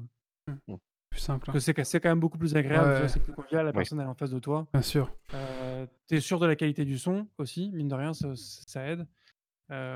Donc, donc en, en général, quand, dès, qu'on peut, je, favorise, je favorise ça au, au studio. Alors, je sais que tu as deux versions. Tu as la version normale et puis tu as la version donc les épisodes .x. Euh, D'où est-ce que c'est venu cette idée et pourquoi est-ce que tu fais ça? Alors en fait, l'idée c'est d'avoir la version intégrale où j'ai un épisode qui dure grosso modo une heure qui est diffusé le mercredi et une version plus courte qui est diffusée le, le vendredi. Euh, alors pourquoi une version plus courte? Bah, Parce que simplement, les gens m'ont dit bah, ton podcast il fait une heure, c'est beaucoup trop long. Donc, soit, je me suis dit que j'allais faire une version, euh, courte. Euh, comme je suis un peu paresseux, je voulais pas recréer du contenu, avoir un autre sujet. Donc, l'idée c'était de faire un résumé d'un épisode. J'ai essayé pendant un moment de faire un. C'était moi qui enregistrais un résumé, donc je parlais pendant 5-10 minutes. Euh, je faisais un débrief de l'épisode que je venais d'enregistrer et que je diffusais ça le, vendredi juste après. Il y a beaucoup de gens qui m'ont dit bah c'est intéressant, mais en même temps, nous on a déjà écouté l'épisode en entier, donc c'est pas c'est pas intéressant pour nous d'écouter ta version ta version compilée. Et puis du coup, on perd aussi cet échange, c'est-à-dire que c'est juste toi qui parles, alors que nous, ce qu'on aime bien, c'est quand tu discutes avec quelqu'un. Et donc, j'ai arrêté cette version-là et donc maintenant je fais un truc où quand j'enregistre un épisode, je demande à l'invité d'écouter un autre épisode passé et je fais un débrief avec lui de l'épisode passé et donc ça permet d'avoir un point de vue complémentaire. Heu, ça permet de refaire un débrief, heu, d'un épisode et donc de et de garder cette notion de d'échange, mais sur un format plus court. Et Mmh. donc en fait, aujourd'hui, j'ai 3 types de personnes qui écoutent ça. Heu, il y a ceux qui, ont déjà écouté l'épisode entier et qui du coup ont un point de vue complémentaire. Il y a ceux qui, n'ont pas le temps d'écouter l'épisode d'une heure et qui du coup n'écoutent que les compilés. Et il y a ceux qui n'ont pas forcément le temps et qui vont écouter le compilé pour voir si ça vaut le coup d'écouter l'épisode, en entier. Heu et donc voilà, ça me permet aujourd'hui, grosso modo, heu, quand je prends un sujet, j'ai à peu près un tiers de mes téléchargements qui se fait sur le compilé, heu et deux tiers sur la version intégrale. Mhm. C'est intéressant ça comme, euh, comme formule, d'avoir les deux versions. euh. Mhm. Et ça te prend pas trop de temps du coup de, de refaire le, le petit épisode compilé?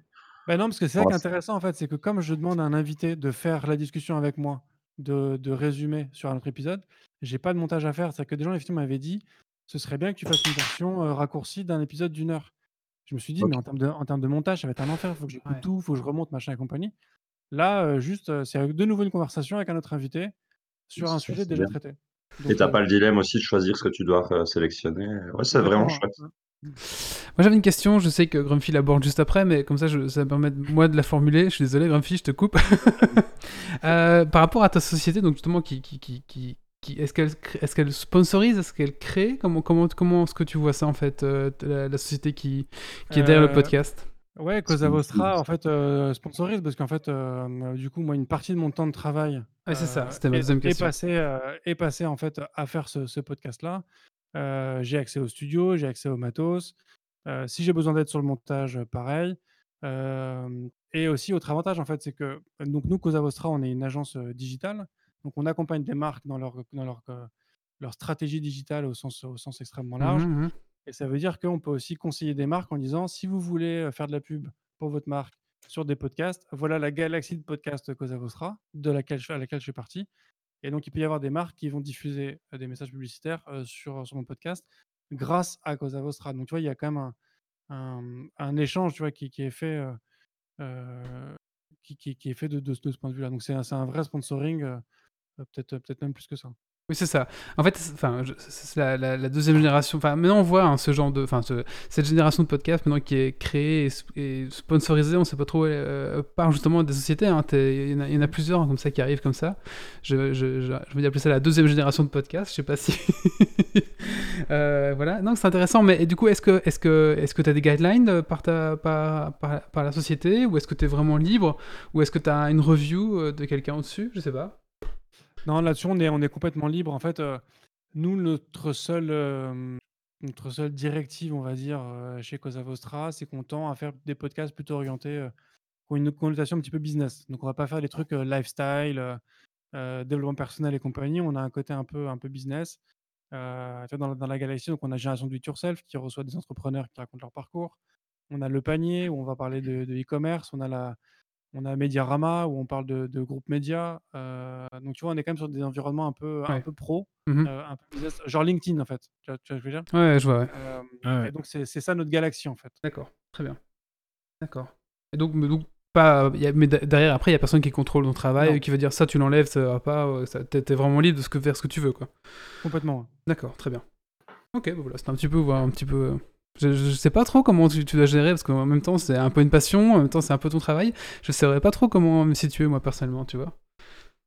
Bah, c'est assez facile dans dans le contexte de Cosa Vostra parce qu'en fait, il a pas de on n'est pas objectivé dessus. C'est c'est-à-dire que ça fait partie de nos tafs, Mmh mh. heu, de faire en sorte que le podcast, heu, continue à vivre. Mais j'ai pas d'objectif, c'est-à-dire qu'on me dit pas, heu: «Faut que tu fasses, un épisode par semaine». On me dit pas, «Il faut que tu fasses tel chiffre d'audience». Enfin, tu vois, j'ai aucun objectif. Juste, j'ai une partie de mon temps qui est dédiée à ça, heu et il faut que je fasse en sorte que ça marche, mais c'est selon mes critères. Il y a pas de il y a D'accord. pas d'objectif, heu, particulier, quoi. Mais c'est quand même cool de pouvoir faire ça à ton à ton travail. Ah carrément, c'est canon, ouais. Et du coup, est-ce que, hem, c'est quelque chose qui, t'aide dans dans ton boulot? Le le fait que tu, rencontres des gens qui, bah, tu les aurais peut-être pas rencontrés normalement, est-ce que c'est quelque chose qui fait plus que simplement le podcast? Est-ce que c'est quelque chose qui t'amène autre chose? Je sais pas si c'est très clair comme question. Non, c'est très clair. Hem, alors sur un aspect purement professionnel, moi aujourd'hui je suis directeur des opérations, donc j'ai quitté un peu le domaine technique. J'étais avant, heu Mmh mh. heu, il y a 2 ans de ça, j'étais, même il y a 1 an de ça, j'étais CTO, d'un site de vente aux enchères. Maintenant je suis, donc je suis directeur des opérations, je suis COO. Donc sur un plan purement métier, ça m'apporte plus grand chose parce que je fais plus de je fais plus de dev, en tout cas sur un aspect, sur un aspect professionnel. Je dev encore à côté, mais c'est plus, c'est plus relax, on va dire. Donc ce que ça m'apporte, c'est vraiment, c'est des rencontres avec des gens que je trouve, vraiment, vraiment passionnants. Enfin, tu vois, j'ai reçu Quentin Adam de de Clever Cloud, j'ai reçu, Francis Nappé, cofondateur de BlaBlaCar, là, je suis en train de programmer un épisode avec le CTO de de Mediapart. Donc tu vois, on parle quand même de gens qui ont fait des trucs, plutôt plutôt sympas. Donc ça, ça m'apporte des trucs, ça me ça me fait vraiment kiffer de rencontrer des gens comme ça, qui qui bossent sur des projets, qui ont une vraie passion pour leur métier, ça, je trouve ça absolument, absolument top. OK. Et Kylian avait encore une question pour toi. Heu, oui. En fait, heu, je voulais savoir, heu, vu que c'est du dev et parfois c'est des langages, tu peux pas connaître tous les langages Mmh. et comment tu gères un invité sur un langage sur lequel tu serais ou ou sur un sujet que tu serais un peu moins à l'aise? Tu te renseignes avant? Tu tu te documentes ou? Alors oui, j'essaie de de me documenter pour pas poser des questions trop cons, heu, mais c'est pas toujours facile, et en fait, c'est pour ça que je fais une préparation avec l'invité. Je passe, heu, grosso modo une 1/2 heure à 1 heure avec l'invité, au téléphone quelques jours avant l'épisode, pour voir un peu comment est-ce que lui voit le sujet, comment est-ce que, quels sont d'après lui les les les points les les points à traiter. Heu, moi, je me suis renseigné un petit peu avant, je me renseignerai après. L'idée, c'est que j'arrive à l'épisode quand même un petit peu, un petit peu préparé pour effectivement, heu, pas être complètement à l'ouest dans les questions et pas, heu et pas et pas montrer à quel point je suis mauvais, en fait, par rapport aux gens que je. OK. Oui, bah comme nous, on fait semblant en fait. hein, mais... Tout est préparé. mais- mais je pense qu'à dit qu'on force, ça va se comprend, voir mais parce que- bon. Tu vois, tu vois, je reçois des gens sur des technos tellement, tellement variés. Il y a un moment, ça va se voir que je suis une tanche. Enfin, tu vois. Mais jusque-là, je crois que j'ai réussi à peu près à, à- à duper mon monde. bah écoute, merci beaucoup. Est-ce que tu as quelque chose à rajouter peut-être qu'on qu'on n'aurait pas parlé ou euh Non, non, euh, non, non, bah c'était. Merci beaucoup de m'avoir reçu. Bah écoute, franchement, c'était- alors personnellement, je, je connaissais pas, c'est Grumpy qui qui me l'a fait découvrir du coup. Et du coup, bah aussi pour pas aller avoir l'air d'une tanche, bah du coup j'ai écouté aussi tes podcasts. et du coup, oui, c'est sympa, franchement. euh, bah, euh, moi, ça dépend des sujets, je pense. J'étais piqué dans les sujets qui m'intéressaient plus parce que forcément, euh, euh, voilà, je je, suis- je suis- je suis pas vraiment dans le dev, je suis plus entre l'intégration et le graphisme, on va dire, dans ce niveau-là. Donc j'étais un peu piqué des choses qui m'intéressaient, mais vraiment c'est intéressant. euh, c'est- vraiment les invités sont cool. hein. Franchement, les invités que tu chopes, euh, ils sont assez intéressants, quoi. Donc c'est sympa. Et bah, si vous êtes dev, je pense qu'il y en a pas mal dans, dans la- l'audience Geeks League qui, qui, qui, qui sont dev ou au moins qui, qui sont dans ce milieu-là. Ben foncez dessus, c'est vraiment sympa. C'est vraiment chouette à écouter. Donc ça s'appelle If This Then Dev, hein, vous tapez ça, euh, podcast, et vous allez trouver. hein. On a mis tous les liens, de toute façon on mettra tous les liens euh, en commentaire, euh, en, en- en- tous les liens dans le, le- le billet du, du- du podcast, et puis bah, tout sera disponible. Voilà. Merci Bon, beaucoup. bah, Je- un je podcast peux- de plus. Je me, je me permets juste d'ajouter un truc en fait. Bien sûr. Si, si vous devez écouter les épisodes, si vous n'êtes pas trop dev, il y a quand même des épisodes, mais que vous êtes intéressé par la, par la techno. euh, et moi, il y a quelques épisodes que je vous intéresse, que je vous conseille, pardon, que je trouve, que je trouve passionnants, qui sont, qui sont assez proches de mon cœur. Euh, il y a celui sur le Green IT, euh, qui est euh, fait avec, avec Frédéric Bordage pour parler un peu de, de cette notion d'écologie et d'informatique. On essaye de montrer un peu que certaines, il y a certains clichés qui en fait sont faux sur, sur, sur ce qui consomme réellement des ressources dans, dans, dans- dans les technologies. Euh, et il y a toute une série d'épisodes, je crois que c'était l'épisode 21, 22, 23 et 24, euh, sur les, les problèmes de diversité dans le monde de la tech. Ouais, très bons épisodes, je Merci. Euh, diversité ethnique, sociale et diversité de genre. Euh, et notamment un épisode que j'ai trouvé super intéressant qui s'appelle euh, Les IA manquent encore de I et qui montre qu'en fait les IA sont, sont en fait hyper biaisées et reproduisent les biais que les développeurs ont dans, dans- dans leur création et que du coup on a des IA qui sont même au-delà de ce que- ce qu'on dit tout à l'heure pour on parlait des IA qui sont devenus euh, racistes et compagnie mais il faut savoir qu'il y a des IA en fait qui sont sexistes euh, qui sont biaisés qui ont, qui ont des biais euh, sociaux simplement parce qu'ils reproduisent euh, ce qui a été fait avant enfin bref l'épisode était euh, était je trouve hyper intéressant donc si vous devez écouter des épisodes qui sont pas trop techniques je vous conseille ceux-là Voilà. Green IT, là, Ah, ça- j'ai vu que Titi a noté, quand t'as dit Green IT, Titi a noté la tac tac tac. C'est euh, vraiment ça, parce que c'est une question que je voulais poser euh, pour pas avoir l'air d'une tanche aussi. euh. Mais voilà, les épisodes là, ça, j'irai voir surtout le dernier avec l'intelligence artificielle, ça, ça me parle bien, donc euh, Ouais. c'est chouette. Moi, j'ai écouté celui avec la SNCF et l'intégration dans le cloud. Ouais. C'est pas mal aussi. Ben voilà. Donc apparemment tout le monde s'y retrouve, donc bah, je vous conseille d'aller l'écouter, vraiment c'est intéressant, et ajoutez-le euh, dans votre euh, podcast addict. Euh, Voilà, voilà. Bah écoute, merci à toi Bruno, tu restes avec Merci nous pour la suite? Avec plaisir. Voilà, bah écoute, euh, et n'hésite pas à intervenir euh, si tu veux, euh, un sujet qui t'interpelle, euh, et voilà, n'hésite pas. Bah écoute, merci encore à toi, et maintenant on va passer avec un petit coup de cœur, coup de gueule, et c'est bah, Titi qui s'y colle.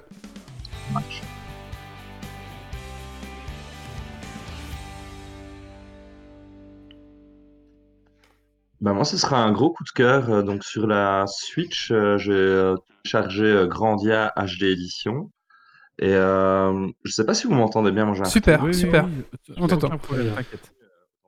Et euh, je suis vraiment euh, très content parce que j'avais jamais joué à Grandia alors que c'est un jeu assez euh, connu qui était sorti euh, sur, euh, je crois, la Saturn à l'époque et sur PlayStation. Et euh, pour beaucoup de gens qui aiment bien les vieux jeux de rôle euh, japonais à l'ancienne, bah, c'est Ah. c'est aussi valable certains Final Fantasy VII. Enfin, c'est vraiment un gros classique du, RPG. Je l'ai téléchargé comme ça parce qu'il était soldé et euh, j'y ai joué. Bah, depuis, je suis déjà à 12 heures de jeu sur euh, très peu de temps. Et euh, c'est vraiment chouette, c'est efficace. il n'y a pas de grosses nouveautés, c'est juste un peu relifté, mais le jeu en lui-même vaut vraiment la peine. Donc, si vous êtes fan de, de jeux ja- japonais, jeux de rôle, ben, je vous recommande vraiment, c'est sympa. Voilà. Ok. Merci Titi. Alors on va juste profiter d'une petite pause entre deux pour remercier Monsieur Bob euh, qui a donné son prime, euh, Dergonic et Prignoni. Voilà, merci. Allez, on enchaîne. Et donc, euh, on va parler... On va parler de quoi? Je suis perdu dans mes notes. on va parler de Twitch. Twitch. Et voilà, justement, si vous aussi vous avez un Twitch Prime, vous ne savez pas comment marche Twitch, eh ben Méo va pour une fois pour toutes bien vous l'expliquer. C'est parti, petit jingle Méo.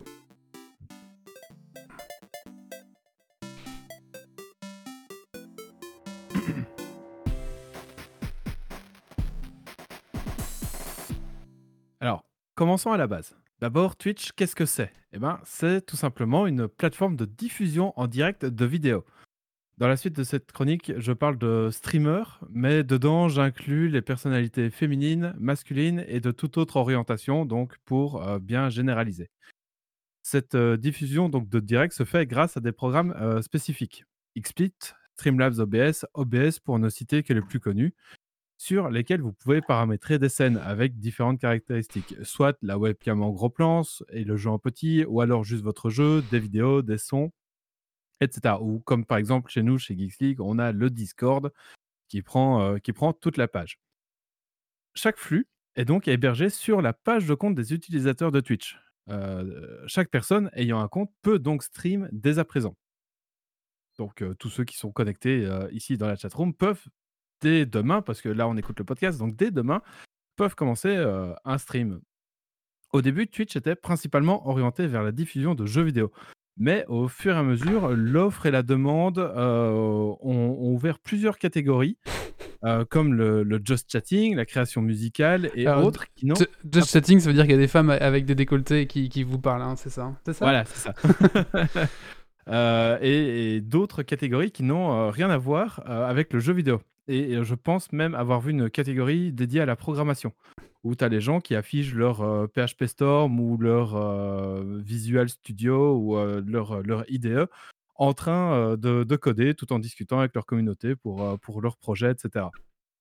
Et d'ailleurs, ces nouvelles catégories commencent à prendre le devant euh, sur le gaming pur. Ce qui est assez paradoxal quand on sait que Twitch a été créé uniquement pour du gaming. Et il y a un certain temps, sur Twitch, quand on streamait autre chose que du gaming, en fait, on était ban. Parce que ça correspondait pas aux, guide- aux, aux lignes de, Mhm. de conduite de, Ouais, de la communauté. Quoi.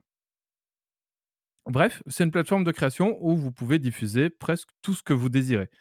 Pourtant que ça rentre dans les lignes de conduite, etc. Je note que Geeks League, on a, on a très très vite été sur Twitch parce qu'on était déçus des autres et qu'au début on savait pas trop où se mettre parce qu'il y avait pas encore la, la catégorie la podcast. Alors on, podcast, faisait- on- était justement, comme on faisait pas de jeux vidéo, on avait un peu peur de se faire striker. On était un peu en, en mode sneaky comme ça, ouais, je me souviens. Ça, euh, on, mais on se mettait en même problème sur Facebook d'ailleurs, parce que tu dois toujours choisir un jeu quand tu streams. euh, Ouais, c'est vrai, sur Facebook c'est pareil. Après, Facebook. Facebook a racheté Mixer, donc peut-être qu'ils vont, euh, ils vont améliorer leur, offre de live. Donc, euh, euh, et vous allez me dire que bah, des plateformes, il y, en a plusieurs. Il y a YouTube Live où Geeks League a été avant et c'était une catastrophe, mais ça s'est largement amélioré par rapport au début. Parce que, attendez, euh, au début, YouTube Live, euh, il fallait euh, lancer et attendre l'approbation de YouTube pour dire vous pouvez aller en live. Et parfois il fallait attendre 10 minutes pour que ton live s'active, c'était l'enfer. Du coup, quand t'as Voilà. genre à 22h ça commence et que tu dois attendre 10 minutes, t'es là, allez, faut que ça marche, faut que ça marche, c'était l'enfer. Il y a Mixer bah, qui a été racheté par, par, YouTube, par Facebook, Facebook. et donc Facebook Gaming aussi. Mais par le passé, il y avait plusieurs concurrents qui ont aussi tenté de se faire une place sur le marché. Par exemple, Dailymotion ou Hitbox. Hitbox qui a fermé ses portes en 2017. Livestream, on utilisait, on utilisait Livestream avec Geeks League, tu te Ouais. souviens au début Li- Livestream a été un des premiers d'ailleurs à proposer euh, ses, Mm. ses offres de stream, euh, etc. Mais euh, les parts de marché sont ridicules. D'ailleurs, je vous écoute, je vous invite à écouter le, le dossier du, du podcast numéro 200. Euh, Ce qui fait qu'une majorité de gens tentent de se lancer sur Twitch, euh, car c'est celle où il y a le plus de gens.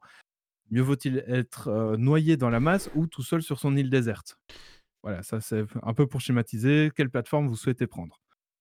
Si jamais vous voulez démarrer, euh, je vous conseille de prendre le logiciel Streamlabs OBS, qui vous prémâche énormément de travail, qui a une prise en main très facile, et vous pouvez aller sur euh, euh, une page de Twitch que je vous mets dans la chatroom, qui est dans les notes de, l'émission, qui donne tous les réglages en fait à faire dans, euh, dans son, logiciel de stream. Comme ça, vous avez même pas grand chose à, chercher par vous-même quelle configuration vous allez euh, devoir mettre pour avoir un bon, euh, un bon flux, un bon son, etc.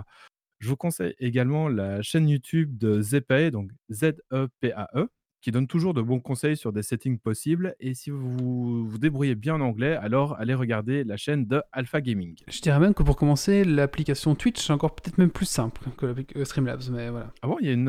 Ok, bah, je Ouais, savais même une pas qu'il y avait application une Twitch application. qui est vraiment assez simple. Et pour Streamlabs, il y a- je trouve qu'il y a beaucoup de bordel maintenant, des boutons qui sont un peu rajoutés partout. L'application ouais. Twitch, elle est vraiment simple, elle va droit au but, on va dire. Ok, d'accord. Bref, maintenant, vous êtes en train de streamer. Des gens vous regardent. euh, parlons du vocabulaire. Les viewers, ce sont ceux qui vous regardent. Voilà, euh, que Wally euh, galère à trouver le, mot tout à l'heure.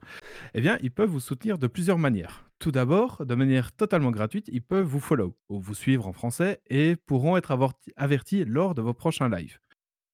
Si, euh, ils peuvent aussi vous faire des dons, soit en argent réel, enfin, c'est toujours de l'argent réel, on va dire, mais soit en faisant des dons en euros directement via une page Streamlabs, soit avec des bits.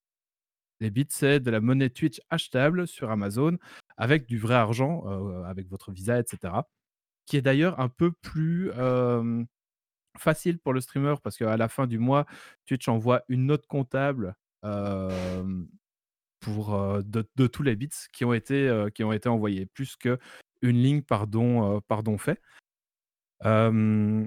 Ou alors, si vous avez débloqué euh, le palier d'affiliés et puis pa- partenaires, ils, euh, ils peuvent s'abonner pour 5 euros par mois. Renouveler automatiquement si vous avez pris avec une carte euh, de crédit ou à renouveler manuellement si vous prenez un abonnement via Twitch Gaming, anciennement Twitch Prime.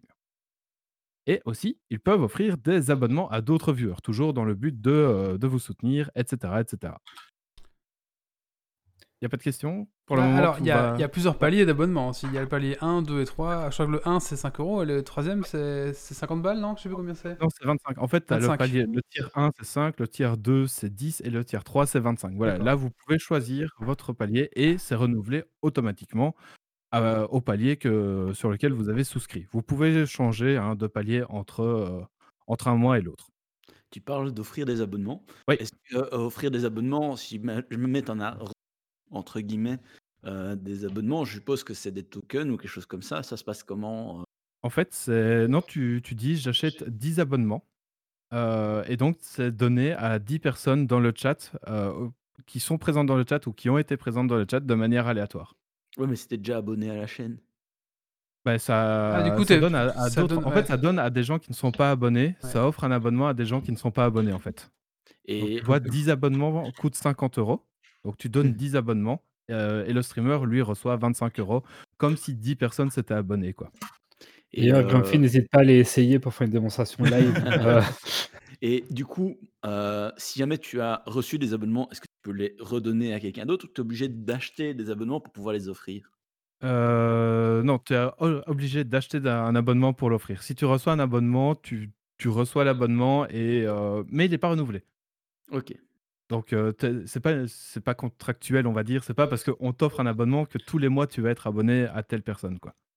Et si euh, tu as quelqu'un qui donne des abonnements, Mhm. euh, quand tu le reçois, est-ce que tu peux l'échanger contre du vrai argent ou tu Non, non, reçois un, un Tu reçois le token à- token d'abonnement, quoi, on va dire. Voilà, Ok. c'est ça.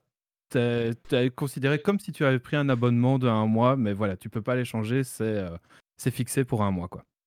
Et après un mois, tu n'es plus abonné, sauf si tu euh, tu Mhm. t'inscris pour renouveler ton abonnement, etc.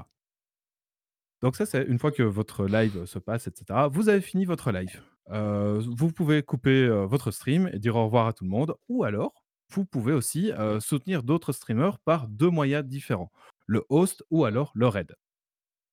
Le host, lui, consiste à transmettre le flux vidéo ciblé, donc du, du streamer que, que vous choisissez, sur votre chaîne, mais uniquement la vidéo.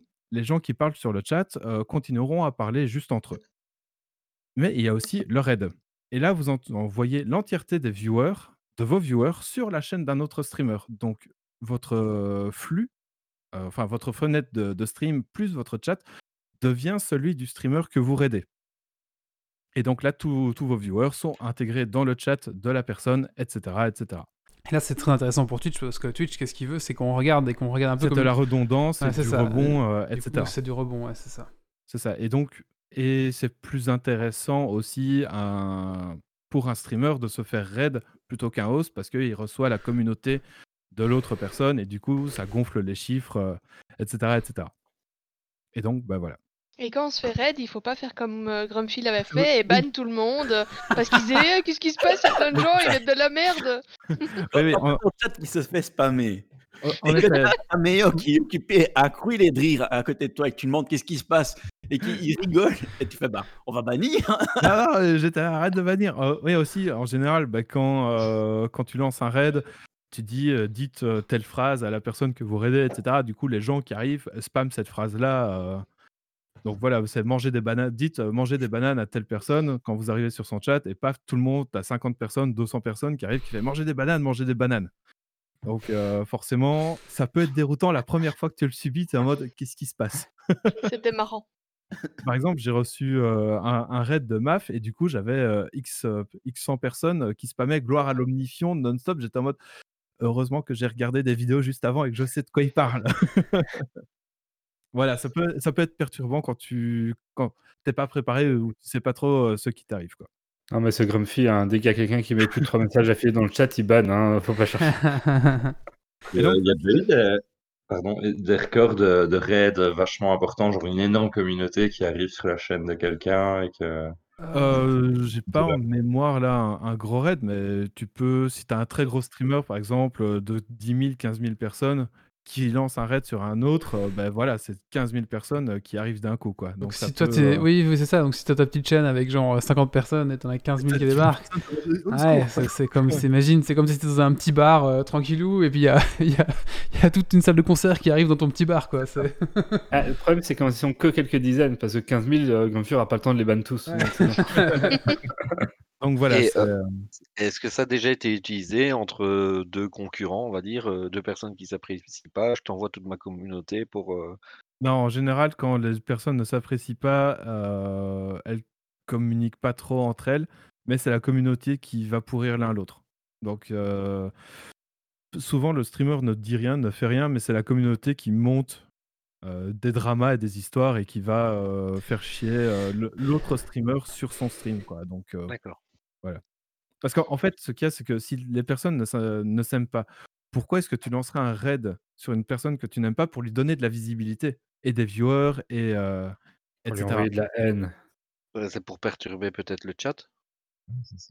Ouais, mais en Ouais. général, si tu si t'aimes pas quelqu'un, tu vas pas lui donner de la visibilité et tu vas pas envoyer euh, des personnes qui, qui ne le connaissent pas, qui vont peut-être lui l'apprécier, tu vois, par exemple. Ouais. Donc, euh, Est-ce que tu dis, hein, c'est.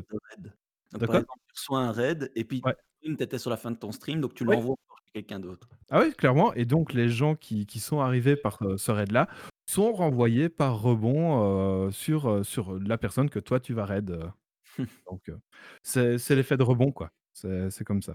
Donc si tu si, normalement si t'allumes ton Twitch au matin à 9h, bah tu peux rester toute la journée avec les en- enfin avec un- un- quelque chose quelque chose qui tourne Ouais. quoi. C'est ça. En raid de raid de raid. Bah, Ouais. Pour autant que la personne que, que tu raides fasse un raid, qui fasse un raid, qui fasse un Mais potentiellement, oui, tu peux avoir euh, 24 heures euh, ta page euh, de Twitch qui tourne euh, et, et découvrir d'autres euh, d'autres personnes, quoi.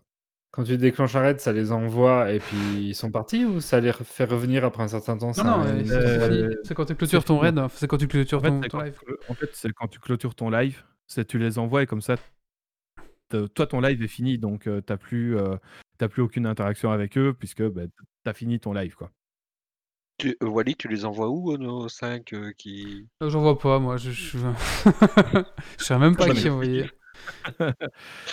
Et donc ça, c'est quand tout va bien.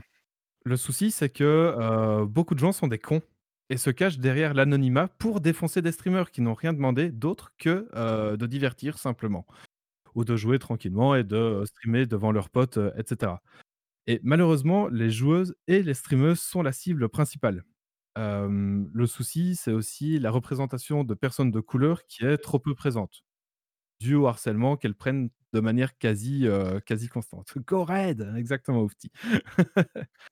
Euh, je cite le magazine JV Le Mag, numéro 76, c'est une étude américaine portant sur les différences dans le chat des femmes et des hommes, qui est datée de 2017, affirme que parmi les chaînes populaires, celles appartenant à des streameuses sont caractérisées par des termes supposément dirigés à la streameuse, qui renvoient à son apparence physique. Les chaînes masculines, elles, sont clairement associées à des termes relatifs au jeu. Les chaînes masculines sont associées à de nombreux mots peu communs, suggérant que le chat est plus diversifié, tandis que les femmes partagent un chat avec des mots communs qui objectifient la streameuse. Notre analyse euh, exploratoire ou notre exercice de classification suggère que les messages du chat que les streamers soient euh, genrés est véridique. Donc oui, Twitch peut être toxique et violent et n'importe qui peut se faire démolir en très peu de temps par un groupe de cons. Cependant, des groupes commencent à se former pour contrer ce phénomène? Par exemple, il y a Afrogameuse et Streamer, pour ne citer que, ces groupes-là, qui tentent d'instaurer un climat plus convivial pour permettre à des, à des personnes de genre et de couleur peu représentées sur la plateforme pour se lancer. Est-ce que c'est la faute de Twitch, ces problèmes-là? Eh ben, en fait, j'avais noté que légalement, pas vraiment, parce que Twitch est ce qu'on appelle un hébergeur. Donc, par rapport aux éditeurs qui écrivent et publient leur propre contenu, euh, etc. Enfin, disons que ce paragraphe n'est plus vrai, n'est plus vrai, parce que Twitch a mis en ligne hier, euh, je l'ai vu 30 minutes avant le podcast, un, un nouveau guide sur le comportement euh, haineux et harcèlement afin de justement nettoyer sa plateforme de ce contenu qui peut être, euh, qui peut être hyper toxique. Donc voilà, j'ai pas eu le temps de le lire, je l'ai parcouru en, diagonale, il est assez grand. Euh, je vais vous mettre le lien sur, euh, sur la chatroom et vous pourrez aussi l'avoir dans les notes de l'émission.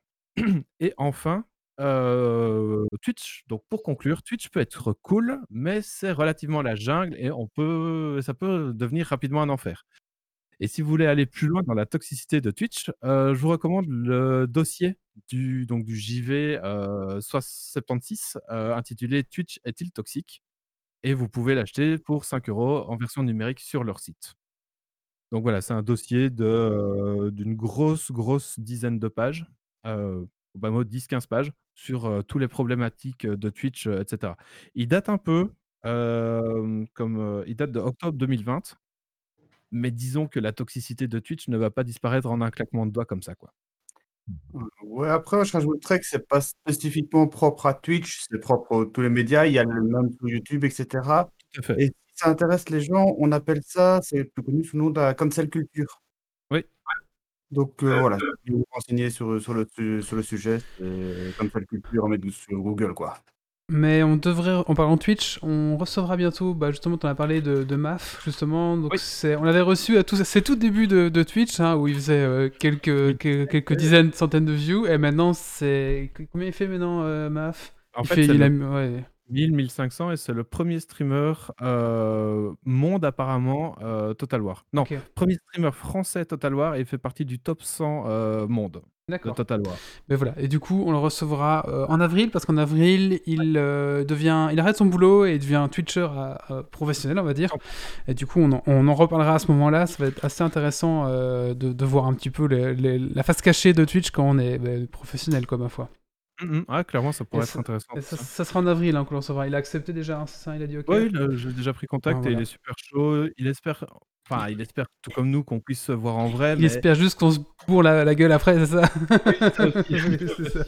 Oui, on verra bien comment ça se passe. Est-ce que toi, t'as as une, une grosse utilisation de, de Twitch, Bruno? Alors non, moi je- j'utilise le Twitch de manière assez, euh, assez sporadique, euh, mais je, suis- je suis assez, euh, euh, je suis assez marqué par, euh, par ce que tu disais sur la toxicité de, de la communauté et je reviens, je rejoins ce, ce que disait Dargonic, hein, c'est pas, c'est pas spécifique à, à Ah Twitch. oui. Disons que je me suis concentré sur Twitch parce que c'était un dossier sur Twitch, mais en effet, c'est valable sur tout Internet. Ouais, c'est ce que tu disais en fait, c'est le, le problème, c'est dès qu'on permet au compte de s'exprimer, bah, c'est le genre de comportement qui se, qui se généralise en fait. Ouais. Ouais. Euh, après, moi, je, je- je suis pas mal de, de, de, de- Twitchers et je trouve que c'est un peu un- ça dépend un peu des gens parce que je trouve que les gens que je suis ont toujours des communautés super chouettes et assez intéressantes. Donc euh, voilà. C'est sûr qu'après, après c'est parce sûr. que tu suis les bonnes personnes, tu vois. Peut-être, mais après, c'est vrai que quand on va sur des, des, des Twitch un peu plus politiques, je pense par exemple à, à Usul, bah forcément, il y a des mecs qui viennent le tacler, mais euh, bah, c'est bien géré, au final, enfin, ça se passe bien, quoi, mais euh, moi, voilà, c'est un peu... T'as des, t'as des gros streamers euh, qui là, euh, enfin, par- sou- parfois ils encouragent à la toxicité et, et ils se prennent la toxicité en plein, mais après ils se plaignent de la toxicité, mais eux-mêmes sont, sont toxiques. Tu C'est vois, pas- donc, Il y en a un qui en font un peu leur fond de commerce aussi, donc euh, oui, ah ça, ouais. clairement. Donc, euh, donc voilà. Ouais. C'est- Mais c'est- ça, tout, tout ça, ça, ça commence à changer. Tu regardes, euh, il y, a- il y a quelques années, les plateformes se disaient c'est pas notre responsabilité, les, c'est liberté d'expression, les gens font ce qu'ils veulent et compagnie. Mhm. Euh, là, dans les récentes semaines, avec euh, Twitter, Facebook, Twitch et compagnie qui bloquent Trump, Ouais. Ouais. euh, les plateformes se sont dit en fait, euh, si on a un rôle à jouer, ils ont fait leur choix euh, politique de, de- d'en virer certains euh, et pas d'autres. Et donc, euh, ils- ça va changer, je pense, pour cet archive. Ils vont faire en sorte quand même de, de cleaner un peu ce, ce, ce, ce- ce genre de comportement. Quoi. Ouais, mais Je sais pas fait, si c'était pas complètement exceptionnel parce qu'ils ont pas vraiment. Est-ce qu'ils ont vraiment eu le choix? Ça reste les Oui. États-Unis où les gens ont la dégaine facile sur les procès et autres. S'ils l'avaient pas fait et que ça avait dégénéré en conflit avec beaucoup plus de morts et autres, tu peux aussi être certain qu'on serait retourné contre eux en mode mais vous avez rien fait, vous êtes en partie responsable. Ouais, Donc, mais par euh, exemple, mais pas. Par Ah, je Twitch suis- a je mis à jour hier c'est- allez, son, Mm. Son guide de la communauté sur les comportements haineux, tu vois, pour justement faire ce clean-là. Chose que en octobre, euh, ça disait que Twitch était un hébergeur et donc il n'était pas, euh, pas tenu d'être responsable de ce que euh, leurs utilisateurs euh, écrivaient sur les chats. Chose qui a changé maintenant avec le- leur nouveau euh, community guideline, quoi. Et puis la, la liberté d'expression aussi euh, fait que euh, c'est un, un droit qui est, qui est hyper ancré chez eux. Hein. Euh, Faut pas oublier qu'il y a, il y a quelques années, au début du mandat de Trump, Trump a commencé à bloquer des gens sur Twitter. Mm. Et la justice a demandé à Twitter d'empêcher Trump de bloquer des gens parce que le discours du président doit être lisible de tous. Oui, non, c'est ça. Mais après aussi, tu as certains... certaines choses que tu ne peux pas dire non plus. Euh, Mm. En Amérique, par exemple, tu peux pas dire euh, au feu dans un théâtre. Donc voilà, c'est la liberté d'expression, Ah bon? mais tu as certaines Ouais, choses et, que- qui sont interdites quand même de le dire. Donc, Il y a, euh, il y a Il quand semble- même. il- Enfin, il je sais pas. semblerait, il c'est- semblerait- il semblerait aussi qu'un noir qui se, fait étou- qui se fait étouffer par un flic n'a pas le droit de dire je n'arrive pas à respirer. oui, non, ça, bon, on va pas rentrer là-dedans. euh, mais mais- je pense que le cas de Trump, est- je suis pas sûr qu'il soit révélateur de quoi que ce soit parce qu'au final, c'était, ça a tellement dégénéré. euh, En même temps, on voit a- bien au moment euh, des élections où il disait euh, j'ai gagné alors que c'était pas le cas, même les médias classiques et, les, la télévision s'est mis à le censurer. Donc à un moment donné, euh, au point où un type en arrive là, euh, c'est plus. euh, je on pense dépasse, je pense, ce genre de débat. Et, et ce qu'il y a, faut pas oublier aussi, Twitter est une plateforme privée, et donc euh, Trump, en incitant à la violence euh, et à l'insurrection au Capitole, a, a contrevenu aux règles de conduite de cette société privée. Donc, euh, C'est ça, hein, je suis assez d'accord avec toi, mais oh, euh, un utilisateur comme un autre, il, il déroge aux règles parce qu'il il utilise son compte personnel. Il n'utilise pas le compte présidentiel qui est ouvert chaque année par Twitter. Donc c'est un utilisateur comme un autre. Il contrevient aux, aux règles d'utilisation. Il mérite le ban. Et là, Oui, encore, ça va bien au-delà de ça, parce que n'importe quel utilisateur classique se serait fait ban, mais depuis tellement longtemps par rapport Oui, à mais-. Voilà. c'est- Bah, après, il y a l'autre son de cloche que je peux comprendre aussi de, de l'autre côté, qui disent bah, bah faut absolument préserver ses libertés, même, enfin voilà. Moi, je peux comprendre les deux aussi. hein. D'ailleurs, il y avait pas mal de politiciens qui sont un peu dressés contre ça. Bon, après, voilà, de tout, Après, de ça tout bord politique. même. Hein. Ça aurait pas été pareil s'ils avaient ban le compte euh, Gotti, là, euh, enfin, euh, euh, qui est le compte officiel. euh, Bon, je trouve, c'est on, dérive, on dérive un peu de Twitch. Je suppose qu'on, qu'on- on- c'est peut-être intéressant de, de reprendre ce, ce- ce débat sur un, un- un prochain podcast, peut-être euh, en, en retravaillant et un peu revoir ça. Mais bon, je pense qu'on va, on va enchaîner ici, si ça vous dérange pas. Oui, tout à fait. Allez, écoutez, on va faire un petit coup de cœur, euh, coup de gueule. euh, Ah bah tiens, Bruno, est-ce que t'en as un? Tiens. Euh, moi, j'ai. Ah bah on t'écoute. Pardon, je- j'ai pas l'habitude des jingles. Moi, j'ai pas un truc aussi bien, aussi bien produit que vous. Je suis désolé. Euh, et moi, alors j'ai un coup de gueule un peu, un peu bizarre. J'ai regardé parce que ça me traînait sur euh, Netflix depuis un petit moment. J'ai regardé euh, Design- Designated Survivor, cette série avec euh, Ouais. Kiefer Sutherland qui joue un président euh, Ouais. là euh, par défaut. J'ai un problème parce que cette série, je l'ai dé- je l'ai détestée. J'ai trouvé que euh, il y avait des grosses ficelles, il y avait des gros clichés hyper américains. Et pourtant, j'ai pas pu m'en empêcher, j'ai regardé jusqu'au bout. J'étais accroché, j'ai pas j'ai pas pu faire autrement et ça m'énerve parce qu'à chaque épisode, je me disais: «Mais c'est pas possible d'avoir autant de clichés, d'avoir un truc aussi aussi américain que ça» et pourtant, à chaque fin d'épisode, je me disais: «Putain, mais qu'est-ce qui va se passer encore dans l'épisode d'après, quoi?» donc C'est heu, efficace quand même. c'est voilà, c'est hyper Ouais. efficace et ça ça m'énerve de m'être fait avoir, comme un comme un gosse là-dessus, quoi. Moi, j'avais regardé ce film. J'avais j'avais regardé tout l'épisode là quand j'étais euh, en République démocratique du Congo. J'étais un peu coincé là-bas et du coup, j'avais juste, j'avais genre deux, épisodes, enfin deux séries sur mon disque dur et je m'étais maté tout le truc là. Et j'avais bien accroché aussi. Et oui, on voit aussi les gros ficelles, je me souviens. Mais euh, bah, au final, euh, c'était quand même pas mal. De toute façon, j'avais que ça à regarder au pire, donc c'était. À défaut de mieux, tout à défaut de mieux, tout à fait. Merci. Euh, bah écoutez, on va maintenant passer à la suite. Et euh, bah, c'est Grumpy qui va nous parler. De quoi tu vas nous parler, Grumpy? Euh, de WhatsApp.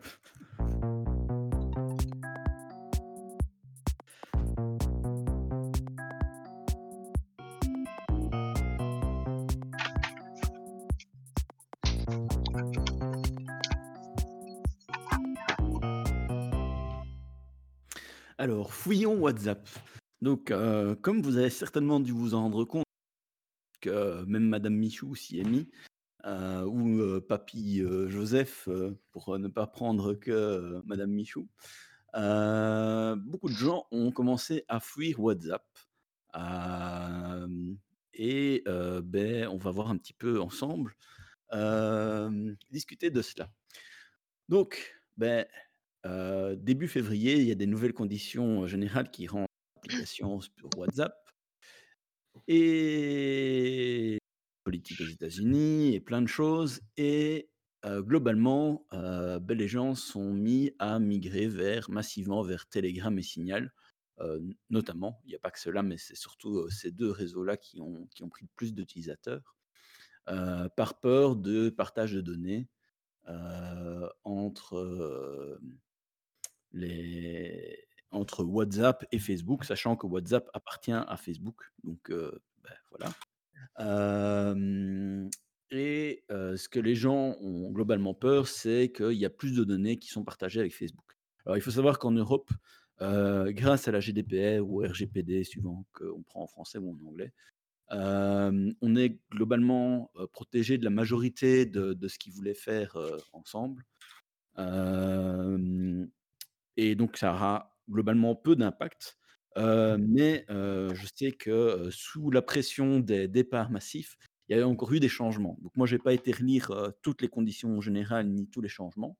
Le but n'est pas de, discuter exact exactement des alternatives parce que il y en a plein d'autres qui l'ont fait, et je vous mettrai des liens, à ce sujet. Mais c'est plutôt un petit peu parler de manière générale, des réseaux et des réseaux alternatifs qui existent. Et donc profiter de ce sujet pour un petit peu essayer de, partager des choses qui, pour moi, me semblent évidents, mais en discutant avec, un auditeur de Geeks League dans le Discord de Geeks League, je me suis rendu compte que c'était peut-être pas si évident que ça pour tout le monde. Et donc je vais un petit peu vous parler, d'alternatives, par rapport à, beh, des réseaux, de communication.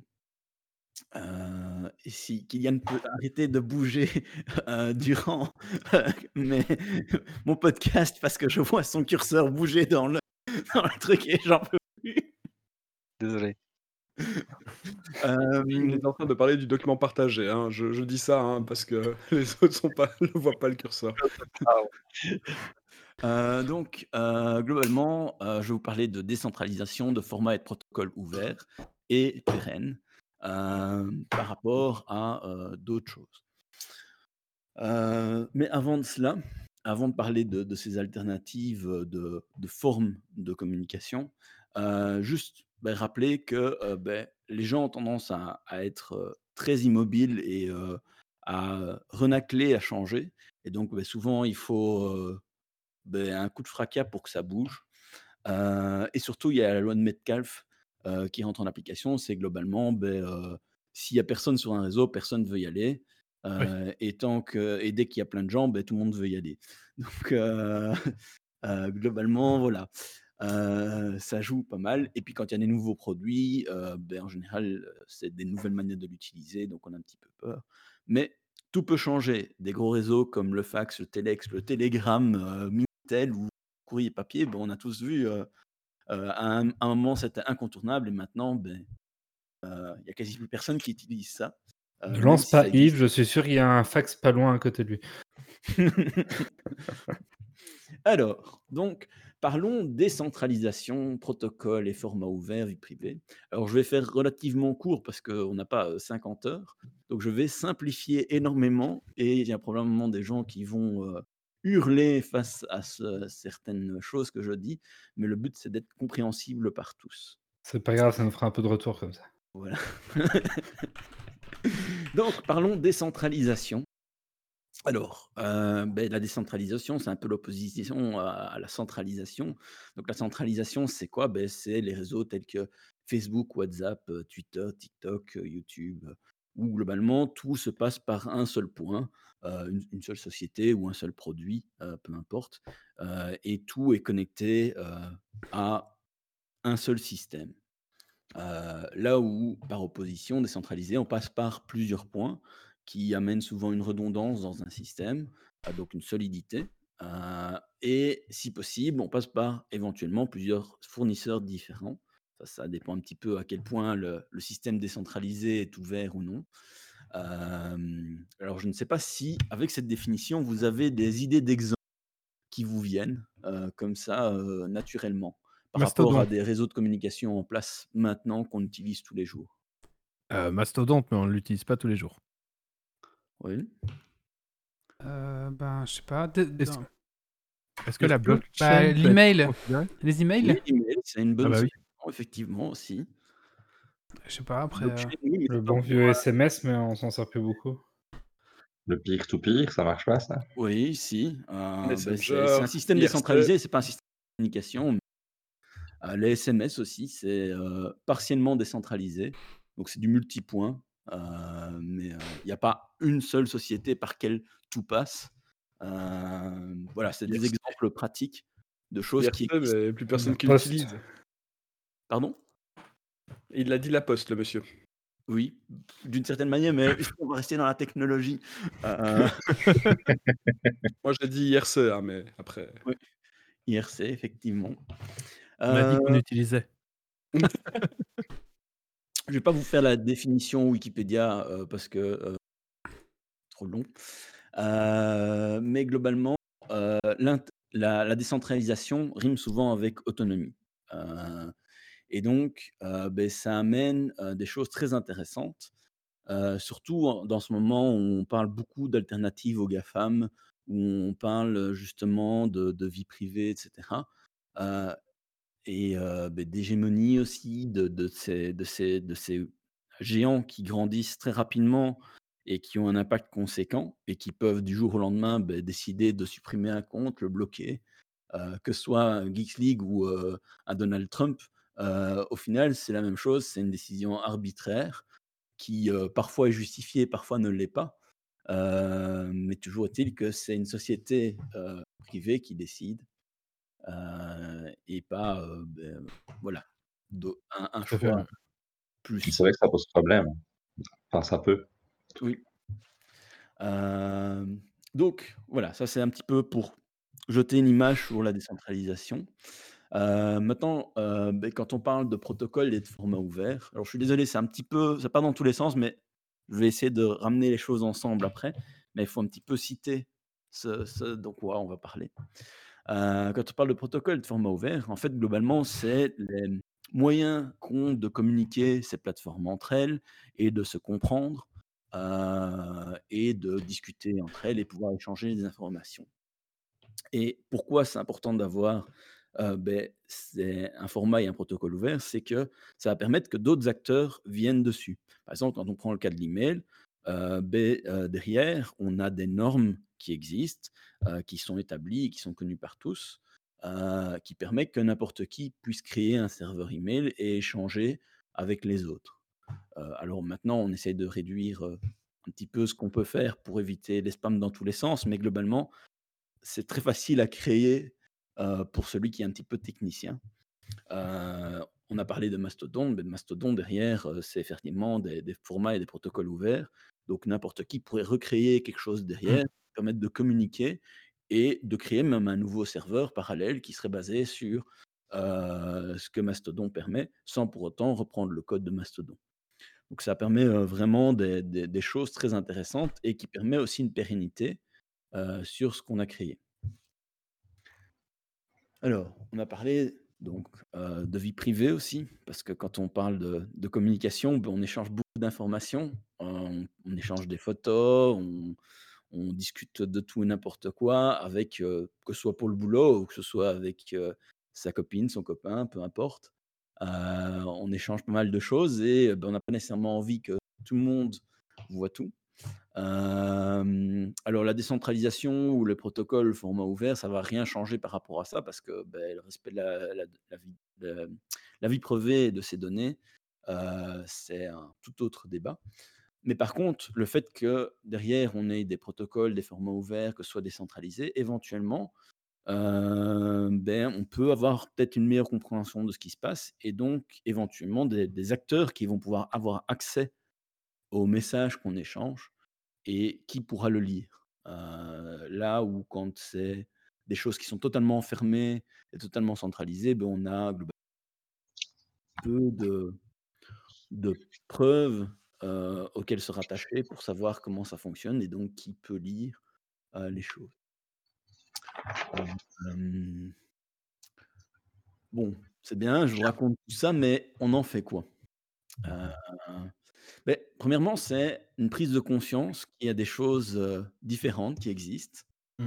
Euh, savoir que euh, il y a moyen de, de faire des choses qui permettent de respecter un petit peu plus sa vie privée ou de faire une évolution et une pérennité du réseau sur lequel on est euh, parce qu'on y est attentif. Donc ça, c'est la première chose, c'est prendre conscience. Parce que je sais que dans nos auditeurs, il y a des personnes très techniques, mais il y a aussi des personnes, euh, juste des geeks, Moi. euh, qui ne, ne comprennent pas spécialement la technologie, mais qui sont passionnés par plein d'autres choses.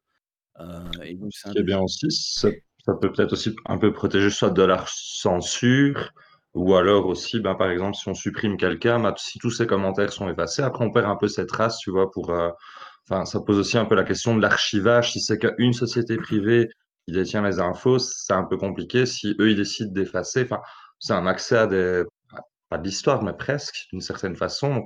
Je trouve ça bien aussi un peu de multiplier les, gens qui partagent et, pas tout centraliser. Enfin, ça me paraît assez important d'y réfléchir. euh.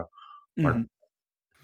Alors, l'impact pratique euh, que ça peut avoir d'être conscient de ça, c'est par exemple quand vous décidez en pleine pandémie de créer une application de tracking des gens, ben, on a besoin de savoir euh, qui est entré en communication avec qui. Euh, ben, par exemple, on peut décider de se baser sur des systèmes décentralisés ou des systèmes plutôt centralisés. Euh, et par exemple, en France, il y a eu un gros débat, je sais, par rapport à ça, à la création ben, d'applications pour le coronavirus. Je vous mets même un petit dossier sur le sujet. Où ben, je crois qu'en France, si j'ai bien retenu ce qui était dans l'article, on est parti plus sur une solution centralisée, alors que dans les autres pays européens, c'était des solutions complètement décentralisées. Donc voilà, c'est intéressant de, remarquer que être attentif simplement à nos réseaux sociaux, nos moyens de communication, ben, permet aussi de, comprendre d'autres choses sur euh, ben, des, des- des sujets d'actualité assez, euh, assez importants. Et tu vous ah, chose. pardon. Euh, Ouais, vas-y, vas-y, excuse-moi. C'était sur la, la centralisation, effectivement, le, le choix qui a été fait en France. Euh, ce qui est un petit peu particulier, c'est qu'on a fait le choix de, de partir sur une solution centralisée dans le but d'éviter de prendre la solution d'Apple et, et- d'Apple ou Google. C'est-à-dire que euh, Apple et, et Google ont mis à dispo au travers de, leurs OS mobiles euh, un ensemble d'API pour les développeurs pour, pour des différents pays pour créer des applications euh, de suivi de contact entre l'ensemble de la population euh, qui, se basait sur des, les technologies de proximité. Euh, la France a décidé de ne pas utiliser ces technos-là pour être sûr que nos données n'allait pas être accessible par du Apple ou du Google, donc garder une espèce de souveraineté euh, d'accès à ces données. Et du coup, il a été choisi de ne pas faire appel à, à ces, techn- ces- à ces technos-là, de choisir du Bluetooth et une techno centralisée euh, et exclusivement hébergée en France. Mhm. Pour au final quelque Non, chose qui fonctionne pas. bon élément parce que je, je n'étais pas au courant de ça. euh, ou je l'ai Ouais. oublié parce que, avec tout ce que j'ai lu, euh, voilà, mais effectivement, c'est un, un choix qui ici a vraiment beaucoup de sens. du coup, Mais qui au final fonctionne Ouais, pas. mais qui donc, euh, était, qui était peut-être pas le, le plus heureux au final. vraiment non, pas. mais hein. pour ça, de toute façon, euh, pour, pour, dans tous les pays, de toute façon, les applications ne fonctionnent pas. Donc. Euh, du coup, euh, alors, euh, je vous ai parlé de beaucoup de choses. Un, il y avait la, la conscientisation qu'il y a des choses qui existent, qui permettent d'avoir une, plus une pérennité, un contrôle, et même si tu as une société qui meurt, d'éventuellement évoluer à tra- travers d'autres outils. Mais c'est aussi, euh, il faut savoir que les systèmes alternatifs euh, décentralisés existent depuis longtemps. Ça fait longtemps qu'on en crée, mais la plupart du temps, ça échoue. Maintenant, la, la technologie et les protocoles qui sont en place commencent à devenir vraiment matures. On commence à avoir des choses qui ont l'air de, de- par exemple, si on prend ActivePub, euh, on voit des choses qui ont l'air de vraiment euh, tenir la, la, allez, la durée, que plusieurs choses euh, se construisent dessus. Euh, quand on prend Mastodon, Peertube, euh, derrière, c'est les mêmes protocoles de partage euh, entre les différentes instances et de communication. Et on voit que ça commence à devenir vraiment accessible en termes d'implémentation par un développeur qui n'a pas besoin nécessairement d'avoir une compréhension profonde de ce qu'il y a derrière. Donc, il peut créer un petit prototype. Après, s'il veut aller plus loin, il a besoin un petit peu de, de plus. Mais en tout cas, il peut créer quelque chose sans pour autant passer des heures et des heures à se prendre le chou pour simplement faire communiquer deux choses ensemble. Donc ça, c'est quelque chose d'intéressant. Euh, et voilà, c'est un petit peu... euh, toute cette interconnexion, euh, ça peut donner plus tard des choses qui vont résister au temps, comme l'email. Alors, après, le but, c'est pas de simplement refourguer de la cam open source. euh, parce que, mais ici, j'ai parlé beaucoup de, de choses en rapport avec l'open source. J'ai fait exprès de mélanger euh, des choses euh, en rapport avec différentes choses qui, qui sont un petit peu indépendantes. euh, parce que le but, c'est un petit peu d'essayer de faire prendre conscience et de, de vous éveiller et d'aller vous-même chercher des choses sur le sujet sur le net. Mais si on revient un petit peu au début de mon article, qui était WhatsApp et ben, un petit peu les alternatives qui existent, ben, on remarque que beaucoup de gens ont fui vers Telegram et Signal. Alors Telegram et Signal sont tous les deux des applications euh, qui sont centralisées. Derrière, il y a bien sûr de la sécurité, il y a beaucoup de, de cryptage, il y a peu de données qui sont euh, demandées euh, par rapport à, à d'autres réseaux. Mais ça reste du, du- du centralisé. Ça reste des alternatives intéressantes. Mais voilà, c'est. Mais c'est pas, euh, pardon, je me- c'est pas justement un petit peu une difficulté que qu'il doit avoir là-dedans dans le libre de droit, on va dire ça comme ça, l'open source, pardon. Euh, c'est un petit peu, tantôt on avait quelqu'un m'a parlé que il y avait une loi que j'ai pas retenu le nom, mais c'était par exemple soit c'est dans une place déserte ou à un endroit qui est qui est rempli de monde, ben l'open source, je sais pas si les gens vont naturellement migrer dessus parce que Alors, ça n'a rien à voir que tu sois open source ou euh, que tu sois dans une société qui édite ton logiciel avec des, un logiciel privé. Au début, tu dois créer euh, suffisamment d'attrait pour que tu aies des utilisateurs. Telegram et Signal, moi, ça fait longtemps que j'ai des comptes dessus. euh, parce que ben, simplement, voilà, je, trouvais les concepts intéressants. euh, et puis, ben, j'ai eu quelques contacts qui sont dessus et je les utilise régulièrement, enfin, surtout Telegram pour ma part. Mais Telegram et Signal, ce qui est intéressant, c'est qu'ils sont créés de base en ayant une sécurité en tête, une, une certaine euh, respect de la vie privée. Enfin, en tout cas, c'est comme ça qu'ils le vendent, by design. Donc, ça veut dire que ça a été conçu comme ça. Là où d'autres applications n'ont pas du tout été créées comme ça, et sont- on vient rajouter la couche sécurité et éventuellement vie privée par au-dessus. C'est Euh, quelque, c'est quelque chose de vérifié, ça? Quand tu dis que c'est by design, ça veut dire que quelqu'un peut vraiment vérifier que c'est Ben, je ne sais pas s'ils ont fait des audits, je ne me suis pas renseigné sur le sujet. Dans le Euh, cas de, dans le cas de Telegram, euh, oui, pour le coup, euh, c'est effectivement une, euh, une techno euh, Alors, de mémoire, en tout cas, c'était le cas euh, lors de, sa- de sa création il y a quelques années. Euh, c'était une techno qui était entièrement open source. Alors, c'est c'est pas euh, open source au sens euh, où tout le monde peut participer au code, mais en tout cas, tout le monde pouvait accéder au code, voir comment c'était créé. Donc, tu pouvais, tu pouvais tester euh, du niveau de, de- de sécurité et de fiabilité du système. Ok. Et, le protocole, euh, Mmh. je sais pour Telegram, euh, est un protocole ouvert qui il, donne la spécification. Donc théoriquement, il y aurait moyen de créer son propre client. Ça, c'est la théorie. Euh, un serveur, ça c'est encore autre chose, mais voilà. Euh, euh, euh, donc voilà, ça c'est un petit peu pour euh, essayer de- d'expliquer euh, ben, ce qu'il y a derrière. Alors il y a plein d'autres alternatives. T'en as qui sont centralisées, décentralisées. T'en as qui ont des formats, euh, d'autres. Euh, T'en as qui sont open source, d'autres pas. Voilà.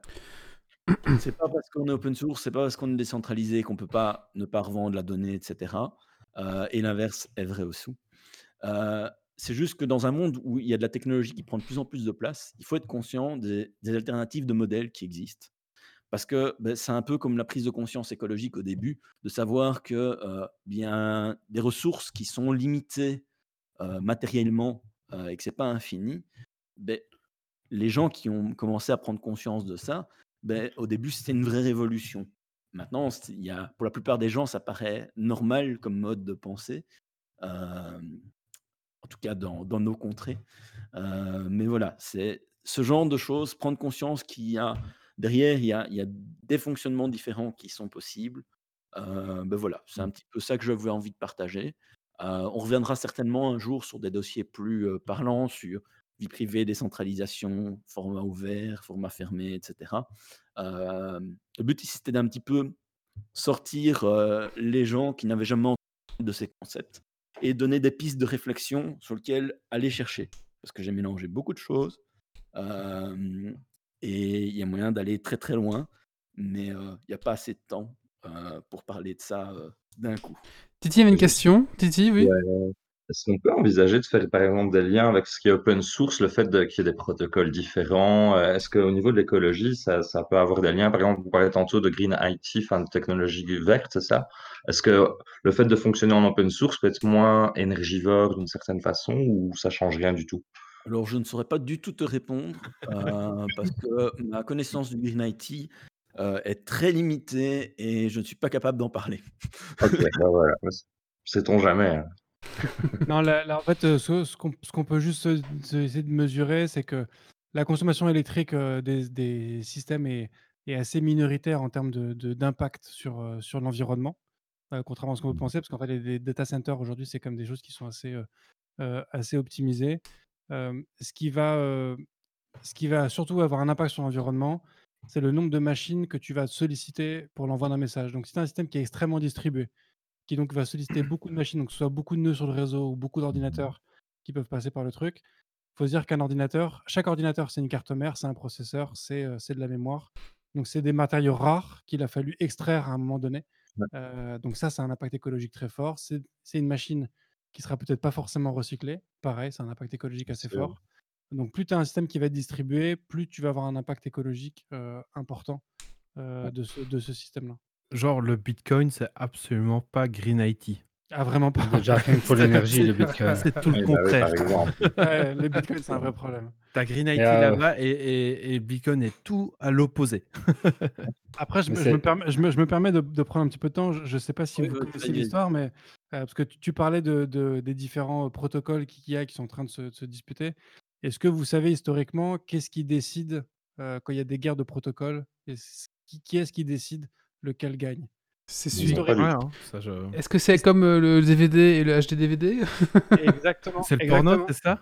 Exactement. Il y a eu Ah ouais. Betamax et VHS, il y a eu, euh, il y a eu Laserdisc et, et DVD, DVD. il y a eu Blu-ray et HD DVD, il y a eu Flash versus euh, H264. Et euh, donc, tous les protocoles, c'est le porno qui choisit. Et donc, si Ah ouais. demain, dans, dans les, dans les Pour- protocoles de messagerie, il y a, a l'industrie des escortes euh, ou des travailleurs du sexe euh, qui, qui choisit un protocole de messagerie plutôt qu'un autre, ce sera celui-là qui gagnera. En fait, façon, tellement si- une si un truc ne décolle pas dans le porno, ça décollera pas. Point. C'est Voilà, ça. En fait, c'est une règle. industrie tellement qui, qui pèse tellement cher que ils écrasent tout, quoi. C'est ça. Je sais pas si pour la communication, c'est si vrai que ça. Pourquoi? Pour la communication, je ne sais pas si c'est si vrai que ça. Pour pour la les formats de représentation, je sais que c'est c'est très vrai. Donc pour les images, les vidéos, même l'audio, je sais que c'est c'est ils ont un impact conséquent, mais pour la communication en elle-même, je ne Tu sais pas si sous-estimes le- les escortes, euh, Grumpy. Oui, sous-estime le porno surtout. Et ça tombe bien, parce que la semaine prochaine, on reçoit un escorte. Non, c'est pas vrai.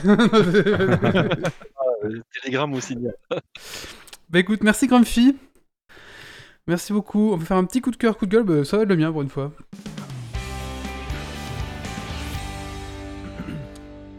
Écoutez, moi j'en avais deux, mais euh, voilà, j'ai tranché.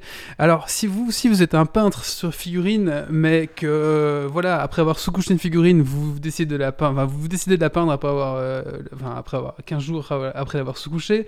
Si vous, pour faire un effet métallique, vous prenez une peinture métallique, si si vous Pour vous détruisez votre votre figurine après avoir essayé de vous de rajouter un petit détail, puis au final ça ruine tout. Si vous avez essayé de mettre un ancrage et au final c'est dégueulasse parce que vous avez mal dilué, bienvenue dans le groupe Passion Truelle de, sur Facebook. Euh, je vous conseille, c'est très très bien. Euh, donc si vous Je êtes vais chercher ce groupe de ce pas. si vous, avez, vous êtes un, un- enfin, si vous avez un peu marre de ces groupes de peinture Facebook où les mecs c'est c'est des dieux, ils font des free, ils font des freehands, ils disent ouais ça m'a pris, je fais ça en deux heures, pas de problème, blablabla. et vous êtes là, mais comment ils font, c'est impossible, La. Joconde peint sur une épaulette de Ouais. Marine dans un centimètre carré. Et puis les mecs disent ouais moi c'est c'est pas fini encore, hein. tu fais Ouais. quoi, Et- ta gueule. C'est pas difficile, hein, ça, ça j'ai- prend J'ai fait ça en une demi-heure aussi. Voilà, donc si vous avez marre de tous ces groupes avec des, des mecs là qui se la pètent, venez sur Passion Truelle, Euh, c'est vraiment un chouette groupe, il y a une bonne ambiance et les gens partagent leurs figurines, euh, ben vraiment, voilà, Faites, de, de- à notre niveau au final, c'est ça, c'est ça qu'on veut. Et euh, les gens sont très euh, sympas. La figurine euh, du groupe d'en-tête est bien peinte à la truelle. hein, c'est ça. Et ça, c'est drôle en plus, il y a- y, y un peu de, il y a de l'humour en plus derrière tout ça, donc je vous conseille vraiment ce groupe Facebook. Passion Truelle, voilà, bah écoutez, c'est tout. Euh, il reste quoi comme sujet encore? Il reste deux, deux sujets. Euh, bah écoute, euh, on va passer à Guillaume qui va nous parler assez rapidement. Guillaume, tu sais nous faire ça? De Oui, hein. You Think, c'est parti.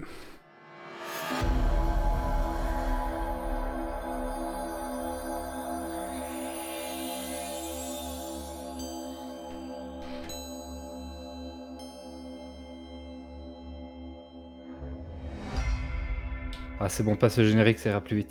Euh, donc, Philips euh, Hue en fait, je vais vous parler de, des Philips Hue que j'ai acheté récemment. C'est pour ça que je suis dans une lumière verte euh, et vous avez tous déjà sans doute en pas entendu parler de ces ampoules connectées euh, qui permettent, avec une enceinte connectée à un smartphone, tout ce qu'on veut, changer les ambiances lumineuses. Philips est un peu le, le plus connu de ce marché-là, peut-être aussi un des, des plus qualitatifs, et euh, permet d'avoir toute une série de lampes luminaires euh, qui se synchronisent là-dessus.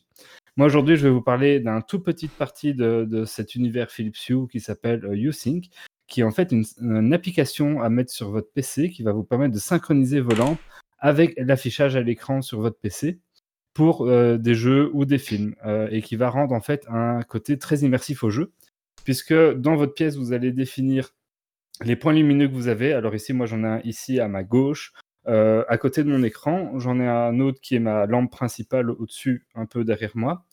Et euh, on va très facilement dans l'application définir vraiment précisément où sont ces euh, points lumineux par rapport à l'écran, par rapport à notre position. Et dans un jeu, ben, quand on va se retourner, et donc j'ai joué beaucoup à Cyberpunk, ça marchait très bien, c'est très coloré, très lumineux, euh, néon et ainsi de suite. Ben, si tout d'un coup je me retourne et qu'il y a un néon bleu sur ma gauche en me retournant, ben, je vais avoir une lumière bleue qui va arriver de plus en plus intensément et qui va être synchronisée et en cohérence avec ce qui s'affiche à mon écran. Euh, et honnêtement, euh, c'était euh, c'était un peu pour tester parce que je les avais. Et c'était vraiment une belle expérience. J'ai vraiment beaucoup aimé, même si je n'ai pas du tout une installation qui est optimisée pour ça, parce que je n'ai que deux sources lumineuses. Évidemment, plus on va en avoir, plus ça va être efficace. L'idéal étant d'avoir au niveau des écrans, alors ils, vendent euh, les Philips, euh, c'est les Philips Hue Play, qui sont en fait des, des petites colonnes, enfin des petites lampes verticales qui s'accrochent, qui peuvent s'accrocher derrière un écran ou autre. Idéalement, c'est d'en avoir une à, une à droite, une à gauche, voire même une au-dessus quand vous avez une télévision vraiment grande. Ouais, Euh, et pour faire vraiment l'ambiance lumineuse tout autour de l'écran, donc il va se projeter sur tout le mur.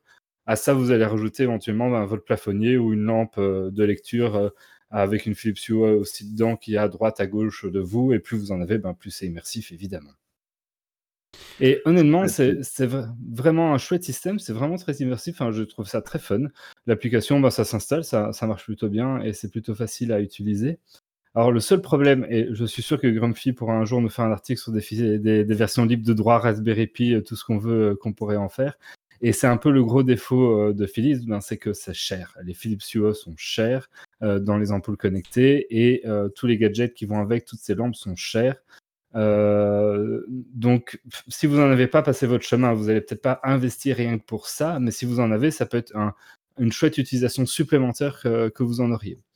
Alors, heu, comptez Si un ben, hors prom cher hein? si tu veux un truc pas cher, il Ouais. faudrait voir si les lampes IKEA connectées sont aussi multicolores parce que les les protocoles derrière, c'est le même, c'est du Zigbee, Ah, c'est et du coup, il y a moyen de synchroniser, les choses. Alors probablement Après j'avais eu une ampoule le IKEA, mais ça date un peu et je trouve que les Philips Hue sont plus réactives et plus, heu et Mmh. plus fluides dans leur réactivité. Maintenant, il faudrait peut-être, heu, tester des récentes, ça tout fonctionnera pas avec, l'application Philips, Sync, non? Mais faudrait faudrait le sync, heu, au niveau si tu arrives à les connecter aux Philips, aux applications Philips Hue, peut-être, Non, heu, non, j'en sais Je rien. le développe, hein. IKEA ne fonctionne pas avec le Philips Hue, je les ai testés. Ah Bah, bah alors ça pas. Philips Hue est un protocole ouvert et il y a protocolaire, hein. de marques qui qui utilisent le même protocole et qui sont compatibles Philips. Voilà, bah, donc a priori ces ces ampoules-là vont être compatibles. Après, il faut voir la la synchronisation si elle est assez rapide parce que quand on est en jeu, qu'on se retourne avec en tout cas les Philips Hue, c'est vraiment instantané et donc il faut pas qu'il y ait de latence, sinon ça marche moins bien évidemment. Ah oui, si Hem si ton néon bleu arrive 2 secondes plus tard, ça va faire un peu bizarre, quoi. Voilà. Mais C'est mais vraiment une technologie qui a été testée dans le porno aussi, ça. Bah, je disais que c'était un peu cher parce que les les Uplay dont je vous disais, c'était ces petites barres lumineuses, heu, qui qui préconisent pour ce genre d'application, donc heu, ce genre de truc-là. Oups. Ah, plus c'est qu'une. 120 c'est 129 € le Ah. pack de 2. Là, j'en ai qu'1, heu, elles se vendent aussi à l'unité, donc heu, si vous devez en avoir 3 sur un grand écran, bah, comptez quand même, heu, 180 €, c'est c'est cher. Il vous faudra un U-Bridge puisque les les Philips Hue peuvent se connecter en Bluetooth, mais c'est très, très limité. Il faut il faut le U-Bridge qui permet de les synchro de synchroniser l'ensemble, sur votre réseau internet et donc c'est une soixantaine d'euros en plus.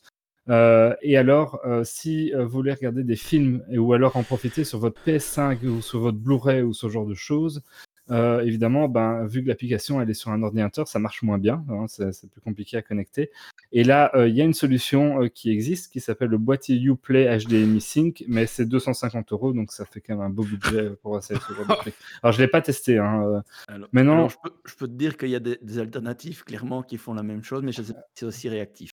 Voilà, alors du faudrait coup, si tester et si si comparer les si 2.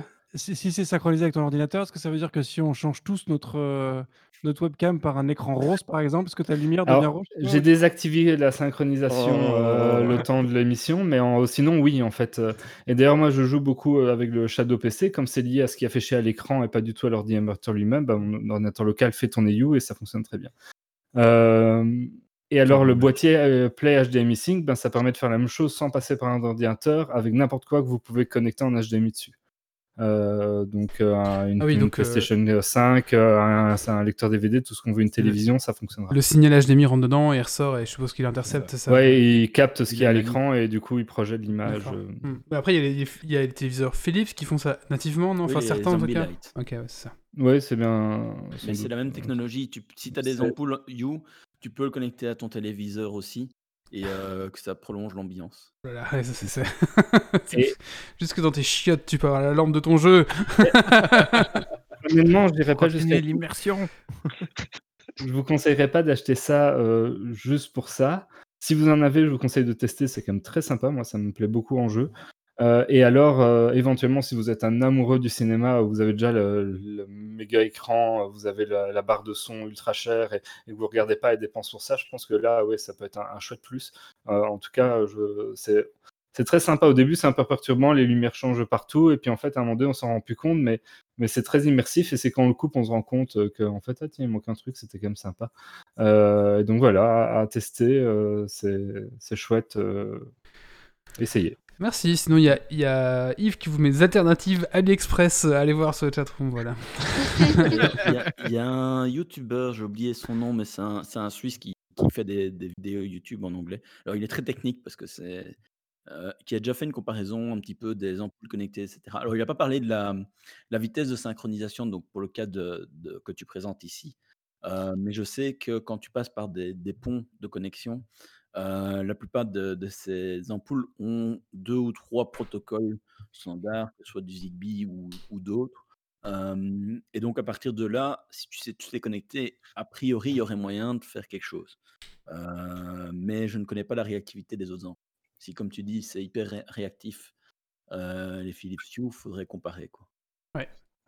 Là.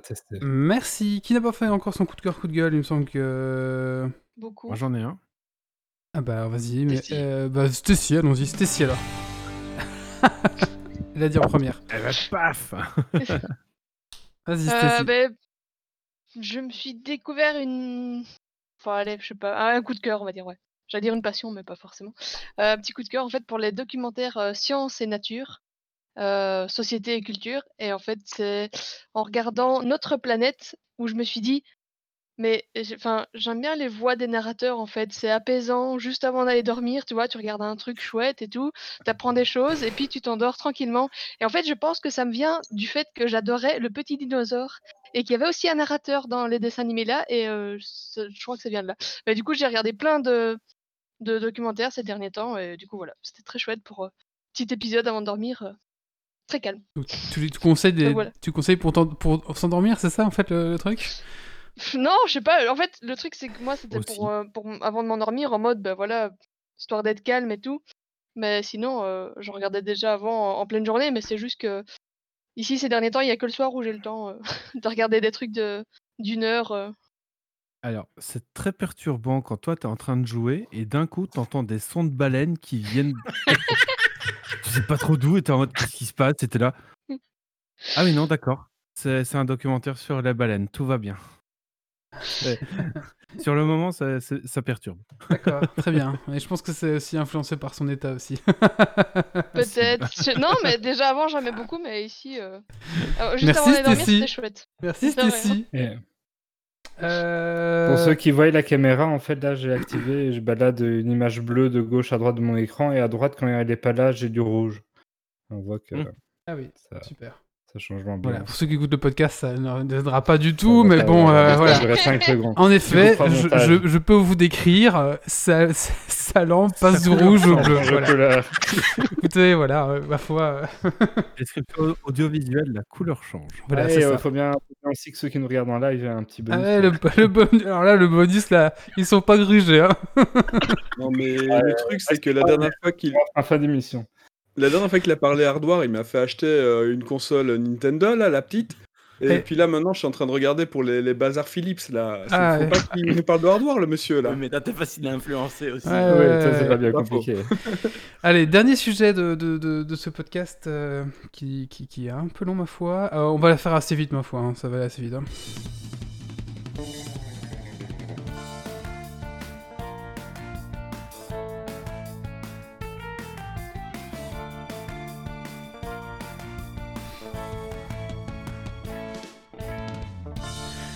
Allez, je vais vous parler donc de chaises ergonomiques, euh, des chaises justement pour, euh, pour travailler, notamment pour jouer. Alors, euh, personnellement, donc j'avais une chaise Ikea type Marcus, voilà, qui avait déjà fait un peu son temps, et du coup, je voulais un peu changer, donc me- voilà. Ma femme fait une chaise, du coup j'ai un peu dû chercher un petit peu sur quoi j'allais chercher, sur quoi j'allais acheter. Il faut savoir que les prix de chaises, ça va de 50 balles à 1340 euros. Donc, euh, à 3000 aussi, voilà. Après, j'ai même pas regardé au-dessus, tu vois. Donc voilà, les, prix de chaises, c'est un peu comme les canapés, ça, ça, ça, ça va de, de, de, presque rien à un truc très très cher. Euh, du coup, mon choix s'est porté sur euh, l'ErgoShare 2 de chez Autonomus, donc je voulais un petit peu vous faire un petit descriptif. faut savoir que j'ai aussi fait un petit post sur notre euh, blog si ça vous intéresse plus de, lire euh, en, détail ce que, mon achat. Euh, donc moi je voulais pas du tout une chaise euh, de type gamer, vous savez les chaises Secret Lab un peu euh, siège baquet genre euh, alors je sais pas si les gens ont ça chez eux. Je- j'en ai acheté une euh, fin de l'année dernière. Ah c'est vrai, bah, moi je trouve que les chaises baquet bah, c'est bien dans ta voiture mais quand tu joues euh, sur toi t'as pas besoin d'avoir les épaules tenues, enfin je sais pas. Bon, Voilà. Non ça va, ouais. Là, ce Ouais. serait quand même confortable. Voilà, Oui, c'est confortable. voilà, c'est voilà. Et Donc- les autres? Donc, euh, ouais, c'était pas vraiment quelque chose que je voulais. En fait, je voulais plus une chaise un peu qui tienne un peu le dos, enfin un petit peu avec un appui de tête, machin comme ça. Donc, j'ai acheté euh, bah, cette chaise-là à quand même euh, 347 euros. Donc, c'est quand même un petit budget quand même hein, pour, euh, pour une chaise au final. Euh, après, vous allez me dire, bon, bah, c'est la santé, c'est votre dos, blablabla, donc ça n'a pas de prix, bon, quand même. hein. Euh, il faut savoir que je l'avais acheté, donc je l'ai acheté le 28 novembre pour le Black Friday à 347,39 euros, en me disant, allez, il y a une réduction Black Friday de 100 euros, ça vaut le coup. faut savoir qu'à l'heure où je vous parle, elle est à 369, 369 euros, et que vous pouvez sûrement activer un code promo qui traîne, donc ça revient au même prix, quoi. Donc, euh, bah, comme moi, ne, vous lancez pas sur une promo, c'est des promos à la con. Alors ça, c'est vraiment une technique que je déteste. C'est les, en les fausses promos de machin, ça je déteste, ça c'est un truc. du coup là, j'ai plus envie de commander chez eux, j'ai l'impression de me faire avoir comme un con parce que leur, leur promo était une fausse promo au final. Donc, enfin, qu'est-ce que ça rend comme image à la marque, je sais pas trop. Euh, bon, la réception, du coup, euh, je l'ai reçue le, le 15 janvier. Euh, le 13 janvier, pardon. Je l'ai reçu le 13 janvier. Euh, le colis est assez lourd. C'est bien emballé, par contre. Euh, franchement, à ce niveau-là, il y a tout le papier bulle du monde que vous voulez autour de vos éléments. Ça, y a aucun problème. Ça se monte en plus ou moins euh, 30 minutes. Franchement, c'est assez simple à monter. Si vous avez déjà monté une chaise Ikea, c'est à peu près la même chose. Vous avez tout ce qu'il faut, vous savez, c'est avec un petit kit, avec le tournevis, etc. Donc à ce niveau-là, il n'y a, rien, à- rien besoin de, de choper. Une fois que la chaise est montée, bah, elle a du assez bel effet. Donc c'est une chaise ergonomique qui peut se régler au niveau la hauteur, forcément, au niveau du bas du dos, au niveau de l'assiette de la, de la chaise, au niveau des. Enfin, un, peu, un petit peu tout se règle, un niveau pour que ça se règle un peu à votre morphologie, à votre euh, bonne position. Euh, donc après, c'est une texture en maille dans le dos, donc ça laisse un petit peu respirer, vous voyez, c'est pas vraiment un tissu, euh, donc je pense qu'en été, ce sera un peu plus confortable, à voir. Voilà, maintenant, ça fait maintenant, quoi, deux semaines que je l'ai On est combien? Oui, ça fait un peu plus de, de- de deux semaines que je l'ai. Euh, Qu'est-ce que j'en ressens? Alors, je trouve que je sais pas. euh, Parfois je suis bien, parfois je suis pas bien. Ça dépend un petit peu des moments. Donc, euh, est-ce que c'est parce qu'en fait la chaise est un petit peu en train de rééduquer mon dos? Parce qu'en fait je me, je me tenais très très très très très très mal et du coup là la chaise est vraiment en train de de, de- de me redresser un petit peu et je ne sais pas. Je trouve que c'est un petit peu trop tôt. Je sais pas, Grumpy, toi t'as acheté la mienne? Bah, moi je me tenais très mal de base et je suis bossu de base donc euh, je pense que je suis peut-être pas le. Je je cherchais, en fait, avec le confinement, on a tous cherché des chaînes. Ouais. Et euh, c'était un peu compliqué de trouver les informations. Mm. C'est très compliqué aussi d'avoir une idée de, de qu'est-ce qui est valable et qu'est-ce qui ne l'est pas, puisqu'on ne peut pas essayer. Euh, et euh, globalement, ben, j'attendais un petit peu le feedback de Wally avant de commander la mienne, parce que je pensais prendre le même modèle. Mhm. C'est ce que j'ai fait. Et moi, ça fait deux jours que je l'ai, donc c'est très différent. hein. Mais je suis hyper content. Il y a juste un truc qui me dérange que j'avais sur mon ancienne chaise, c'est qu'on ne peut pas régler la hauteur du dossier. Donc on peut régler la hauteur de la chaise, plus haut ou moins haut, mais le dossier, lui, est fixe par rapport à l'assise de la chaise. Donc ça, moi, c'est un truc que j'aimais bien sur l'ancienne parce que parfois, tu aimes bien que ce soit un peu plus haut ou un peu plus bas, suivant les vêtements que tu portes, suivant la position que tu te mets. Et effectivement, quand on se couche, parce qu'elle peut se coucher très très fort, comme ceux, qui sont en, live, vous regarderont la vidéo, on peut voir, c'est voilà. C'est assez long.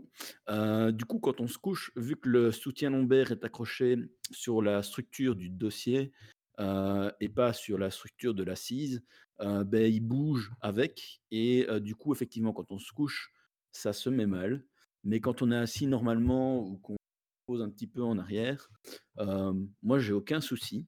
Euh, après, dans mon ancienne chaise, j'avais pas de soutien lombaire. Au boulot, j'avais des soutiens lombaires. Mais voilà, moi j'ai. Au contraire, je suis vraiment bien dedans. Et vu qu'on est en confinement, etc., moi je suis un peu nerveux pour l'instant. Et j'avoue que depuis que je l'ai, je suis plus calme. Je Ah sais- ouais. Ouais. Et moi, ce soutien lombaire, j'ai un peu du mal. Alors, je sais pas, est-ce que c'est parce que je me tenais, vra- me tenais vraiment mal Mais non, je sens que. Je, je sais pas. Alors, du coup, je- je- alors, après, j'ai fait de la luge aussi. Il y a eu la neige. J'ai eu très très mal au cul et très très mal au dos. Donc, est-ce que ça a joué Si c'était possible? J'ai fait de la luge avec mes gamins. Donc, euh, ça a peut-être joué aussi. hein, bon, voilà. Euh, le podcast qui prend ma bouteille, hein, les deux papilles qui comparent leurs chaises. Et qui Un peu, hein. un peu, c'est ça. Alors, au niveau de la qualité, euh, je trouve que ça va. La maille est assez tendue, c'est quand même pas mal. Je trouve que le plastique est solide, mais un peu plastoc, on va dire. Vous voyez, ça fait un peu. euh, c'est pas du, du matériau noble, on va dire. De loin, ça va, mais quand on regarde de près, je trouve qu'on voit un peu que c'est un peu plastoc quand même. Euh, après, je doute pas de la solidité à ce niveau-là.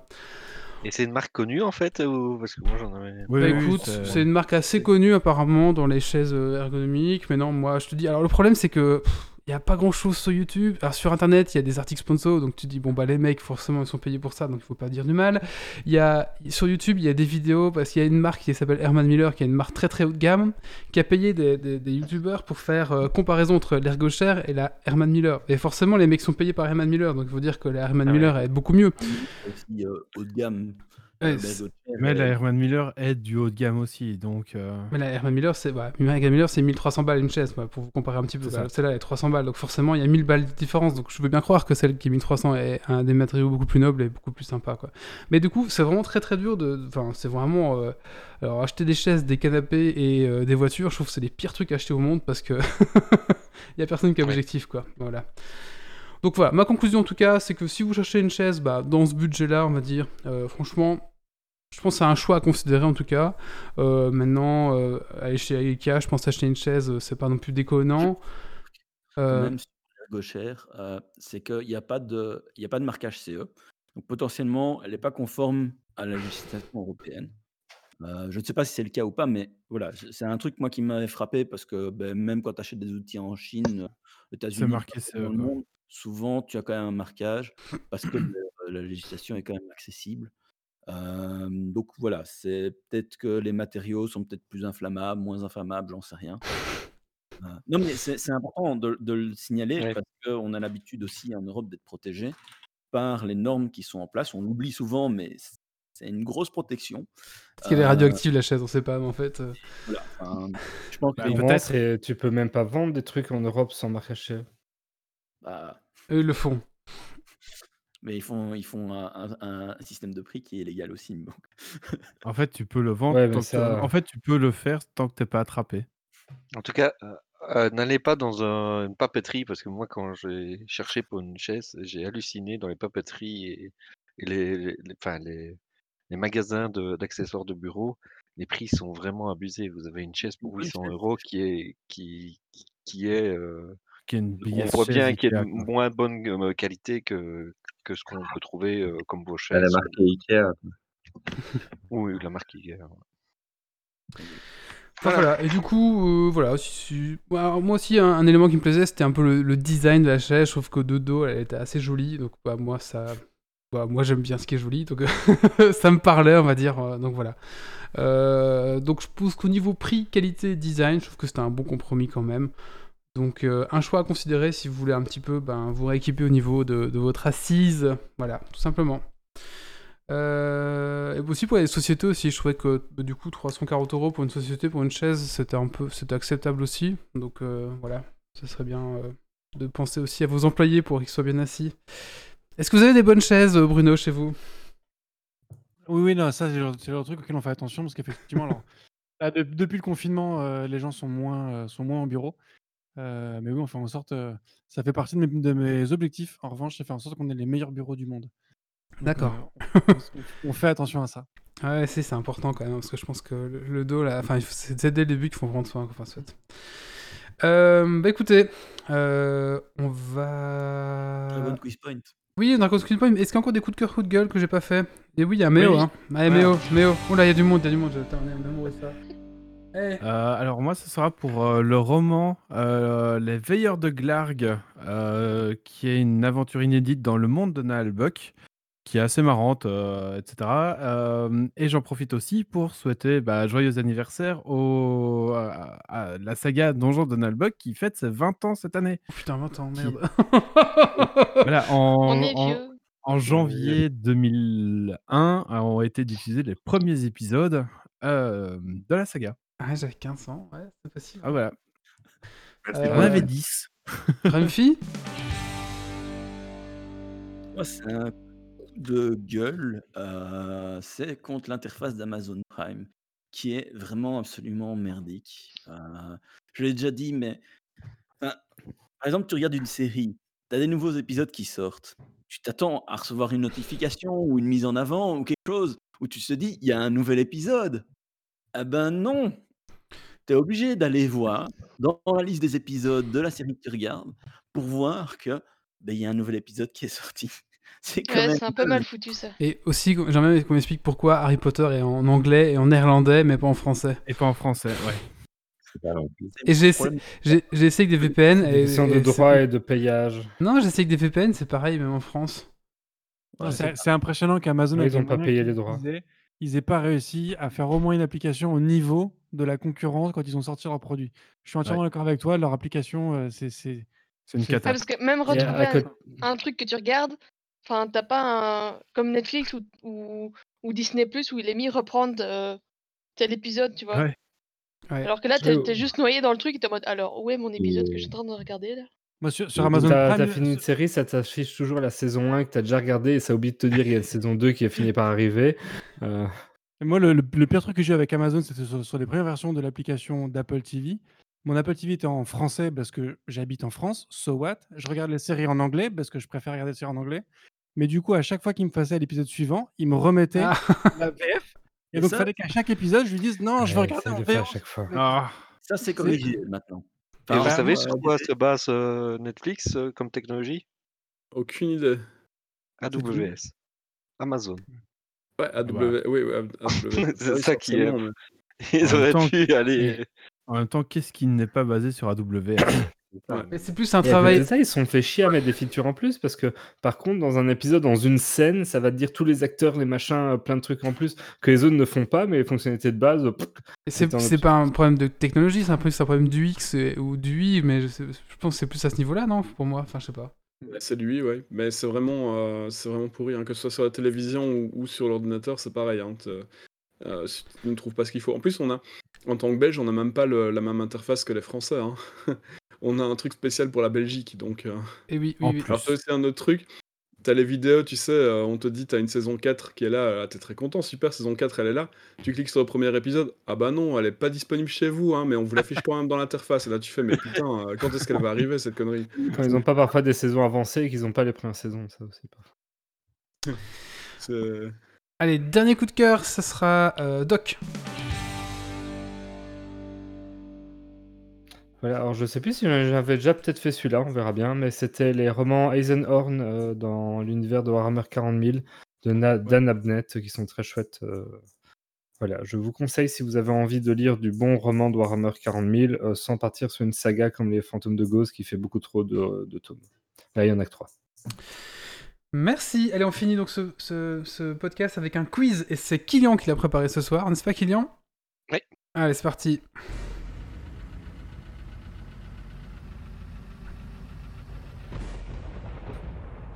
Des hommes, des défis, du suspens, des questions. Le dragon quitte point. Es-tu prêt pour le défi? Et tu vas.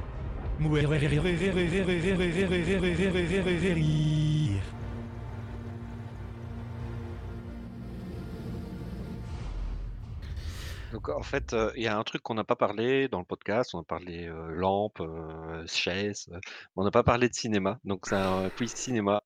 C'est, je vais dire euh, quel est le point commun entre X et X, et vous devez me trouver le point commun.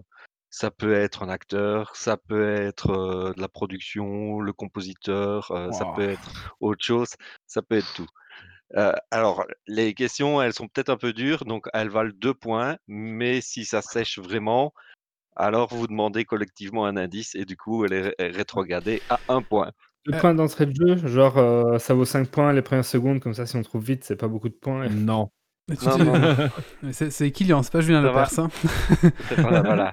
Euh. Et, et évidemment, euh, n'auditez pas à abuser de Méo. euh, votre Google et, et mais Oui. qu'est-ce qu'il y a à gagner comme jeu Méo pour nos auditeurs? Nous avons aujourd'hui, euh, je trouve ma mon G-Doc, euh, tac, tac, tac. Nous avons Warhammer Chaos Bane à gagner ce soir. Eh ben, écoutez, voilà, pour les auditeurs. Qui n'est pas un jeu de merde. Qui n'est pas un jeu de merde, non, pour une fois, qui, euh, qui ça va.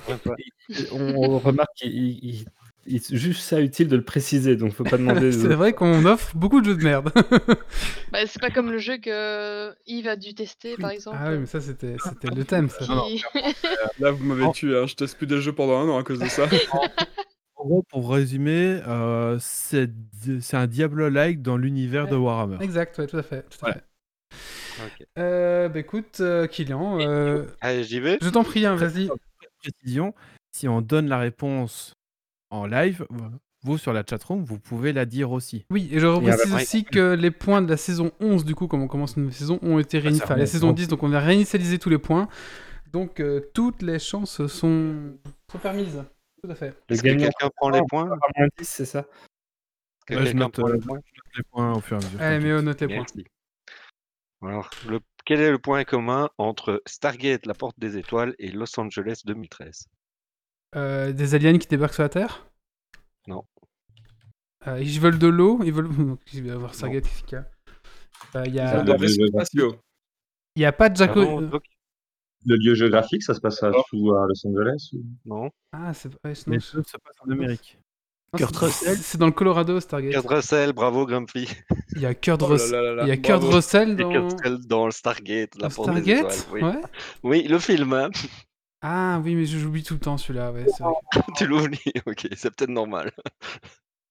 ok. On passe à la deuxième. Pourtant, je les ai rematés il y a pas longtemps. Quel est le point commun entre Jurassic Park et la série Westworld? Il y a des dinosaures? C'est un parc d'attractions. Ce sont des chapeaux. Bah si, c'est Les un parc robots. d'attractions. Ah, il y a, il y a un taser électrique. C'est pas des Non. robots. Ah, il n'y y a, a pas- a- a- un des chercheurs de Jurassic Park qu'on retrouve dans le technicien de Westworld? Mais pardon, Je- euh, Doc, non, c'est pas ça, Bruno. Autant vu armes à mille fois, mais euh, Non. Westworld, machin, là, je... Il y a une Ah, blague, il y a une blague, il y a une, il y a une scène dans les Vous allez toilettes. chercher dans les films, en fait. Il y a, c'est il y a pas une scène avec des toilettes. Non, c'est pas dans le film. Les, les deux créateurs Ah, de, pas du parc sont censés s'en compter. Non, C'est pas le même pas. producteur ou coproducteur? Non. La musique? C'est la même histoire? Allez, même- Roman. Ah, les- c'est des livres à la base. C'est sur un livre tous les deux? Pardon? C'est Des livres. adaptations. Ouais. c'est- C'est le Non. même auteur des livres? Oui. Le- C'est qui? Ton. Michael Christensen. Ouais. Euh, bah, c'est Grumpy qui l'a dit. C'est euh, vrai? Putain, je savais Ouais. pas Il a ça. dit avant? Ouais, Un point. Donc c'est quoi la bonne Ah, réponse alors Kevin c'est Euh, Michael Christian, euh, c'est un, Ah bah. romancier assez connu qui a Ah. fait, euh, qui a écrit les deux Jurassic Park et la Ah bah série. écoute, je ne savais absolument pas ça. Et du coup, deux points pour euh, Un point, un point, parce que j'ai un donné point. un avis. Et un point pour Oufti alors. Bah, Et un deux point parce pour, que Oufti- et Oufti, un il a dit plus vite que nous avec le décalage. hein. Ah oui, bon. Un point pour qui dans les chroniqueurs euh, Grumpy, c'est ça Mhm. Ou... Grumpy, ouais. C'est Ça Grumpy, fait ouais. trois points Ouais. pour Grumpy. Trois. Quel est le point commun entre Scarface et Batman le défi? Ça se passe Ils à ont Los un grand... Angeles non. Ils ont tous des grosses paires de couilles. Michel Pfeiffer. Michel Michel Pfeiffer. Oui, bien. Ah, pas Doc. mal. Deux points pour Doc. Je crois que je vais rien faire aujourd'hui. Ouais, moi aussi. Pareil. Bah, en fait, le temps de taper les trucs, je me dis... Euh... Quel est le point commun entre Alien, le huitième passager, et Thelma et Louise? Oh putain Euh. C'est l'actrice euh, qui joue dans les deux, euh, Winona Ryder? Non, c'est pas ça. Sigourney Elle Weaver. joue pas dans. euh, Je joue pas dans Thelma et Louise. Mais non, elle joue Euh, pas dans Ridley Thelma et Louise. J'ai jamais vu Thelma Ridley et Scott, Louise. bien Doc. Ouais, C'est le pas loin, hein. réalisateur. C'est lui qui a fait les deux. C'est vrai. J'ai jamais vu Thelma et Louise, c'est bien? Ça a conseillé? Ça finit mal. Ah bah, Ça bah, fait bah, mal. merci, euh, j'ai regardé, tu sais. C'est un road trip euh, avec deux, deux femmes. Michel, Alors- euh, Michel Pfe- Attends, attends. Michel Pfeiffer, c'était pour le précédent, on est d'accord? Ou- Oui, c'est ça. Ouais, ouais. Donc Oufti prend deux points. Scott. Prend deux points. Et Doc. Quel est le point commun entre Tron et la Reine des Neiges? C'est Disney? C'est le même studio d'animation. Ouais, Ah oui, c'est Disney, euh, joli. ouais. Ça, je savais. Il était facile celui-là. Deux points pour Yves. Eh, C'est trop facile, on n'a pas été chercher si proche. Alors, al- attention, là, c'est, je vais citer et euh, vous pouvez m'interrompre quand vous voulez. Quel acteur a tourné avec James Cameron, Steven Spielberg, Martin Scorsese, Woody Allen, Ridley Scott, Danny Boyle, Christopher Nolan, Quentin Tarantino, Sam Raimi, Baz Luhrmann, Clint Eastwood. Putain, je... allez, euh, ah bah non. Avec tous ou juste au moins un Avec tous, il a au moins fait un film avec tous. Non, Tom Hanks? Non, Nicolas, Nicolas Cage. non. Reeves pas celui qui a joué dans Titanic? Tom Cruise. Leonardo DiCaprio? Ah, dit ça. Harrison Ford. Bravo Wally.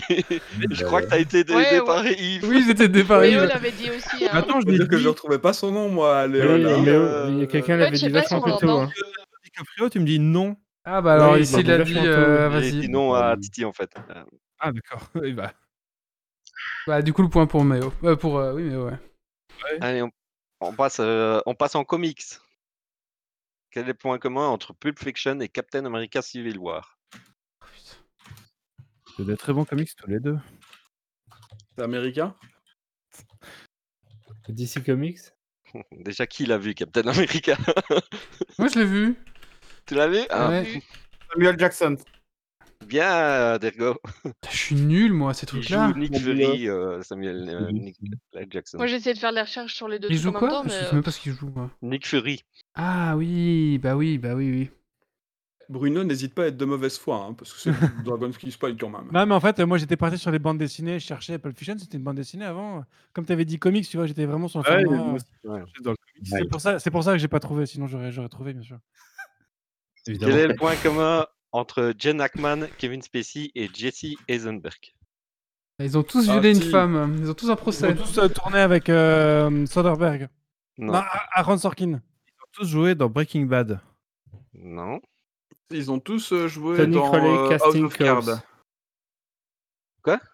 Ils ont tous joué dans House of Cards. Non. Ils ont tous été Ils ont dans tous Tony président Casting américain. Calls. Pardon? Ils ont tous été dans Tony Crowley Casting Calls. Non. Ils ont tous tous des incarné un président américain à la télévision. Non. Ils ont tous fait du porn. Ils ont tous incarné un, un personnage réel de, la, de l'économie américaine. Ils ont non, joué avec ils Mike- ont tous incarné le même personnage. Ils ont Euh, tous joué avec ah Mike- oui, euh, Mark Zuckerberg. Non. Non. Je suis à Euh, chier. comment répéter il les noms, s'appelle, euh, euh, comment il Kylian s'appelle le mec qui a Ken fait des gros Hackman. avions là? Kevin Spacey et Jesse Eisenberg. Est-ce qu'ils ont pas joué dans Hack Hack? Tu sais, euh, Mars Attack. Bon, je vais donner un indice, ça prendra qu'un point. Superman. dans- Ils ont tous Lex incarné Luthor. Lex Luthor. Lex Luthor, voilà. Ils ont tous, ils Un ont tous point joué Lex. Luthor, d'accord. Ils ont tous joué Lex Luthor. C'est- c'est- Moi je suis archi naze en, en cinéma. je, me rends compte de mon niveau là. en fait, moi le pire c'est que soit il y en a un que j'ai vu, soit aucun des deux. Coup, là, dans les trois, je connais que Kevin hein, Spacey. hein. que Les noms qu'il me dit, je vois même pas quoi Ouais, ils c'est ça, bah, ça va, ça me rassure. alors, ça va. Quel est le point commun entre Jean Reno et Bruce Willis? La mère. Euh, Ils ont joué avec Luc Besson. Oui. Deux points pour Bruno. Ils ont tous les deux. euh, Ils ont tous les deux joué avec Luc Besson. Ils ont tous les deux été acteurs principaux de Luc Besson. Ah ouais. Le Grand Bleu et le cinquième élément. tous les deux promus Léon. des clichés sur le, sur le Japon. Et Léon. C'est pas mal comme quiz. C'est pas mal. Euh, Quel est le point commun entre Fargo et l'arme fatale? Euh, Il y a une voix off. C'est fait au Canada? C'est le même réalisateur? Non. C'est fait à Noël. Non. L'arme fatale. Ah, parce Non. que L'Arme Fatale, c'est un film de Noël. Hein, faut Ouais, mais. Fargo, non. Bah, il y a de la neige dans Fargo. Far- Fargo, la série, hein, c'est ça. hein. Ah ouais, ouais. Ouais, ouais. Ah non, Fargo le film. Mais bon. Ah, moi j'ai Ah connais bah la voilà, série. déjà ah, ça, euh, voilà. Ah, je connais pas le film. Du coup, je connais pas le film. Ouais, Fargo. pareil. je connais la série, mais pas le film. Euh, ils ont- Les Il y a, frères il y a Coen. Mel, Gi- Mel Gibson. Non. Ah, merde, fais chier. C'est des films qui ont été Ah, euh, transformés en série. Pardon Méo Ce sont des films qui ont été transformés en série. Ouais, c'est ça. Adaptés, adaptés, Oh, adaptés. là là. Adapté en Il y a série. une série L'arme Fatale. Fatale, série, L'Arme en série Fatale Il y a une série, l'arme fatale. Elle est pas putain. terrible. Ah, Ouais. Oh, Mais c'est tous des fi- films qui ont été adaptés en série après. D'accord. Et du coup, alors j'ai découvert qu'il y avait un film Fargo et j'ai découvert qu'il y a une série Arme Fatale, donc c'est incroyable. Oufti nous dit il y a des morts. Il y a des morts. Ok, ouais. avant-dernière. Vas-y. Pas. Quel est le point commun entre Jonathan Kent, Robin des Bois, Wyatt Earp et Elliot Ness? Il vole aux riches pour euh, euh. West. Ouais, Cinéma. Il tue des fantômes. Des Ce sont des films de Ils ont tous été incarnés par euh, Russell Crowe. Non. Mais Mais c'était Ils incarné par tous le été même. incarnés par, par Kevin Costner. oui, c'est ça. Deux points. Bien joué. Bien joué. hein. Euh, Bruno nous met la main. Ah, Mais c'est très bien, comme ça vous avez pas de points les autres. Hein. Bruno, je peux garder mon de doré. Allez, euh, Méo, les points. Dernière. Ah, pardon, excuse-moi, excuse-moi, Dernière. excuse-moi. Ah, Vas-y, encore une dernière. Vas-y, encore une, encore. Quel est le point commun entre James Bond, Bi- Bill Bonsaquet et Spartacus? Ils sont tous les trois vieux. En termes de cinéma Qu'est-ce que tu veux qu'on sache euh, quoi, Bon, Bill Holm. Bonsaquet, James Il y a un Bond volcan dans le film. et euh. Spartacus. Il y a un volcan Martin Freeman. en éruption. Daniel Craig. Récompensé au Saturn Award. Pardon? Daniel Craig. Récompensés au Saturn Award. Non. Martin Freeman. Ils ont un lien avec la Nouvelle-Zélande? Ils ont été tournés en Nouvelle-Zélande? Non. Stanley Kubrick, Non. Kirk Douglas? Non. Oh, regarde l'autre là, il est en train de faire tous les. Il spam. Ah, si, si, si, mais c'est point commun. Kirk Douglas n'a pas joué euh, Spartacus ni James Bond. C'est dur. Ça s'est joué en Italie? Non. Je vais donner un indice. Ah, tu parles de. la- Non, non, attends, attends, attends. ah, et tu parles de. Ah non, mais attends, je suis pas sur la Ah, bonne je page sur C'est, Wikipédia euh. C'est Ian Holm. Quoi? John Gavin. Yann Holm, euh, c'est celui qui a joué Bill Bonsaquet, oui. Et ils sont, il est mort comme l'autre acteur de James Bond. C'est ça, comme il est Ouais, mort. euh, comme, donc, euh, John Gavin. ils sont- qui a et- joué Covid. Ils sont et marquants À cause du Covid, maintenant, récemment, là. euh, Ouais, en 2020. Ouais. C'est quoi le point commun? C'est Ils qu'ils ont, sont. ils ont tous été incarnés par des acteurs morts en 2020. Ah, pas Ah, je suis putain. mort du Covid. terminer sur une joyeuse. Ah, voilà. joyeuse. Joyeuse, Allez. Bonne nuit. tous les morts en 2020, Nuit. Covid. John Gavin, il est mort en 2018 et pas en. Ils sont tous morts du Covid. Lavez-vous les mains. Allez. Euh, Sean Connery, Sean Connery euh, Yann Holm et Kirk Kirk Connery a- Douglas. Ah, je savais pas qu'il était mort, le mec qui jouait. Euh, Je savais pas qu'il était mort, l'autre. là. Ok, bah écoutez, euh, voilà. Bah merci beaucoup, c'était c'est très intéressant. Même si je suis à chier, je reconnais que c'est intéressant. Ça fait deux points. Mais non, Allez, même pas, Méo, non, même pas, parce points. que c'est Méo qui l'avait dit avant au final. Ah Bon, oui, c'est vrai, c'est meilleur. Donc, euh, Méo, ra- donne-nous les points, s'il te plaît. Alors, nous avons Grumpy qui a commencé en force puis qui s'est éteint avec 3 points. C'est-à-dire, j'ai eu un freeze de PC. Oh, ça y est, la faute à la machine. On peut pas utiliser le PC, hein. Oufy qui commence la saison en forme avec 7 points. Doc 6 points. Yves 2. Méo 4. Dergonic 2 et Bruno 5. Et d'ailleurs, je- je- j'en profite pour euh, signaler que KNLF a gagné la saison 10. Euh, Oui. Donc tu peux me MP et tu peux choisir un article de ton choix sur la boutique geek. Euh, la boutique geek, Il est euh, d'accord encore. que tu n'as pas déjà. voilà. s'il y a un article que tu n'as pas encore, tu peux le choisir et on te l'envoie euh, dès que tu choisis. Tu me dis la taille et tu me, donnes, tu me redonnes ton adresse et je t'envoie tout ça. Qui a Pour, gagné, euh, qui a gagné le jeu, Méo? C'est. Oufy qui a gagné le, le jeu. Et ben voilà. Et euh, Mais oh. Tefti, tu gagnes Chaos Bane. Voilà. Les 3 points pour la préparation de Dragon Quest Point, tu les Ah as oui. pas mis. Et Ah oui. 3 points pour. euh, 3 points pour euh, Kylian pour avoir préparé. Bah, merci en tout cas, Kylian. C'était vraiment sympa euh, comme petit euh, Dragon sympa. Quiz. Et du coup, la semaine prochaine, ça sera le Dragon Quiz préparé par euh, Monsieur Bob euh, qui euh, nous a fourni un petit Dragon Quiz. Voilà. Je vous ne dis pas ce que c'est, mais ça va être sympa. C'est Euh, dans 15 jours, non? Oui, dans 15 jours, pardon. Excusez-moi, dans 15 jours. Oui, donc euh, on va clôturer ici le podcast. Donc rendez-vous dans 15 jours. Donc on sera exactement le vendredi 5 février. Euh, L'invité, on sait pas encore, mais en- normalement on doit en avoir un. Alors, à voir lequel, parce qu'on en a plusieurs, plusieurs pistes. On vous tiendra au courant sur nos réseaux sociaux. Justement, notre Instagram, notre Facebook et notre, euh, notre site www.geeksleague.be. On remercie encore notre invité. Euh, merci à toi, Bruno. Merci à vous. Euh, merci à toi. J'espère que tu t'es bien amusé avec nous. Grave. Et euh, je vous conseille vraiment son podcast. Donc on rappelle If This Then Dev. Euh, voilà, il y aura tous les liens en, en dessous de, de- de ce podcast et euh, sur euh, voilà, tous les liens qui seront tous là. Donc vers son Twitter, euh, où trouver son podcast, son Facebook et même son Discord. Voilà, on va mettre tout ça. Et même son LinkedIn, voilà, si jamais vous le contactez. euh. Allez, bah, écoutez, merci à tous. Donc j'ai envie de remercier bah, notre invité Bruno, merci à mes chroniqueurs et merci aux gens qui étaient là avec nous en direct et merci à vous qui nous écoutez en podcast. Écoutez, j'espère que cette reprise de Geeks League saison 11 vous a plu. En tout cas, Ouais. nous, on se retrouve dans 15 jours. Et d'ici là, surtout, ne lâchez rien. Ciao, ciao. Salut Salut. tout le monde. Ciao. Alerte. Dépressurisation atmosphérique. Évacuation immédiate du personnel.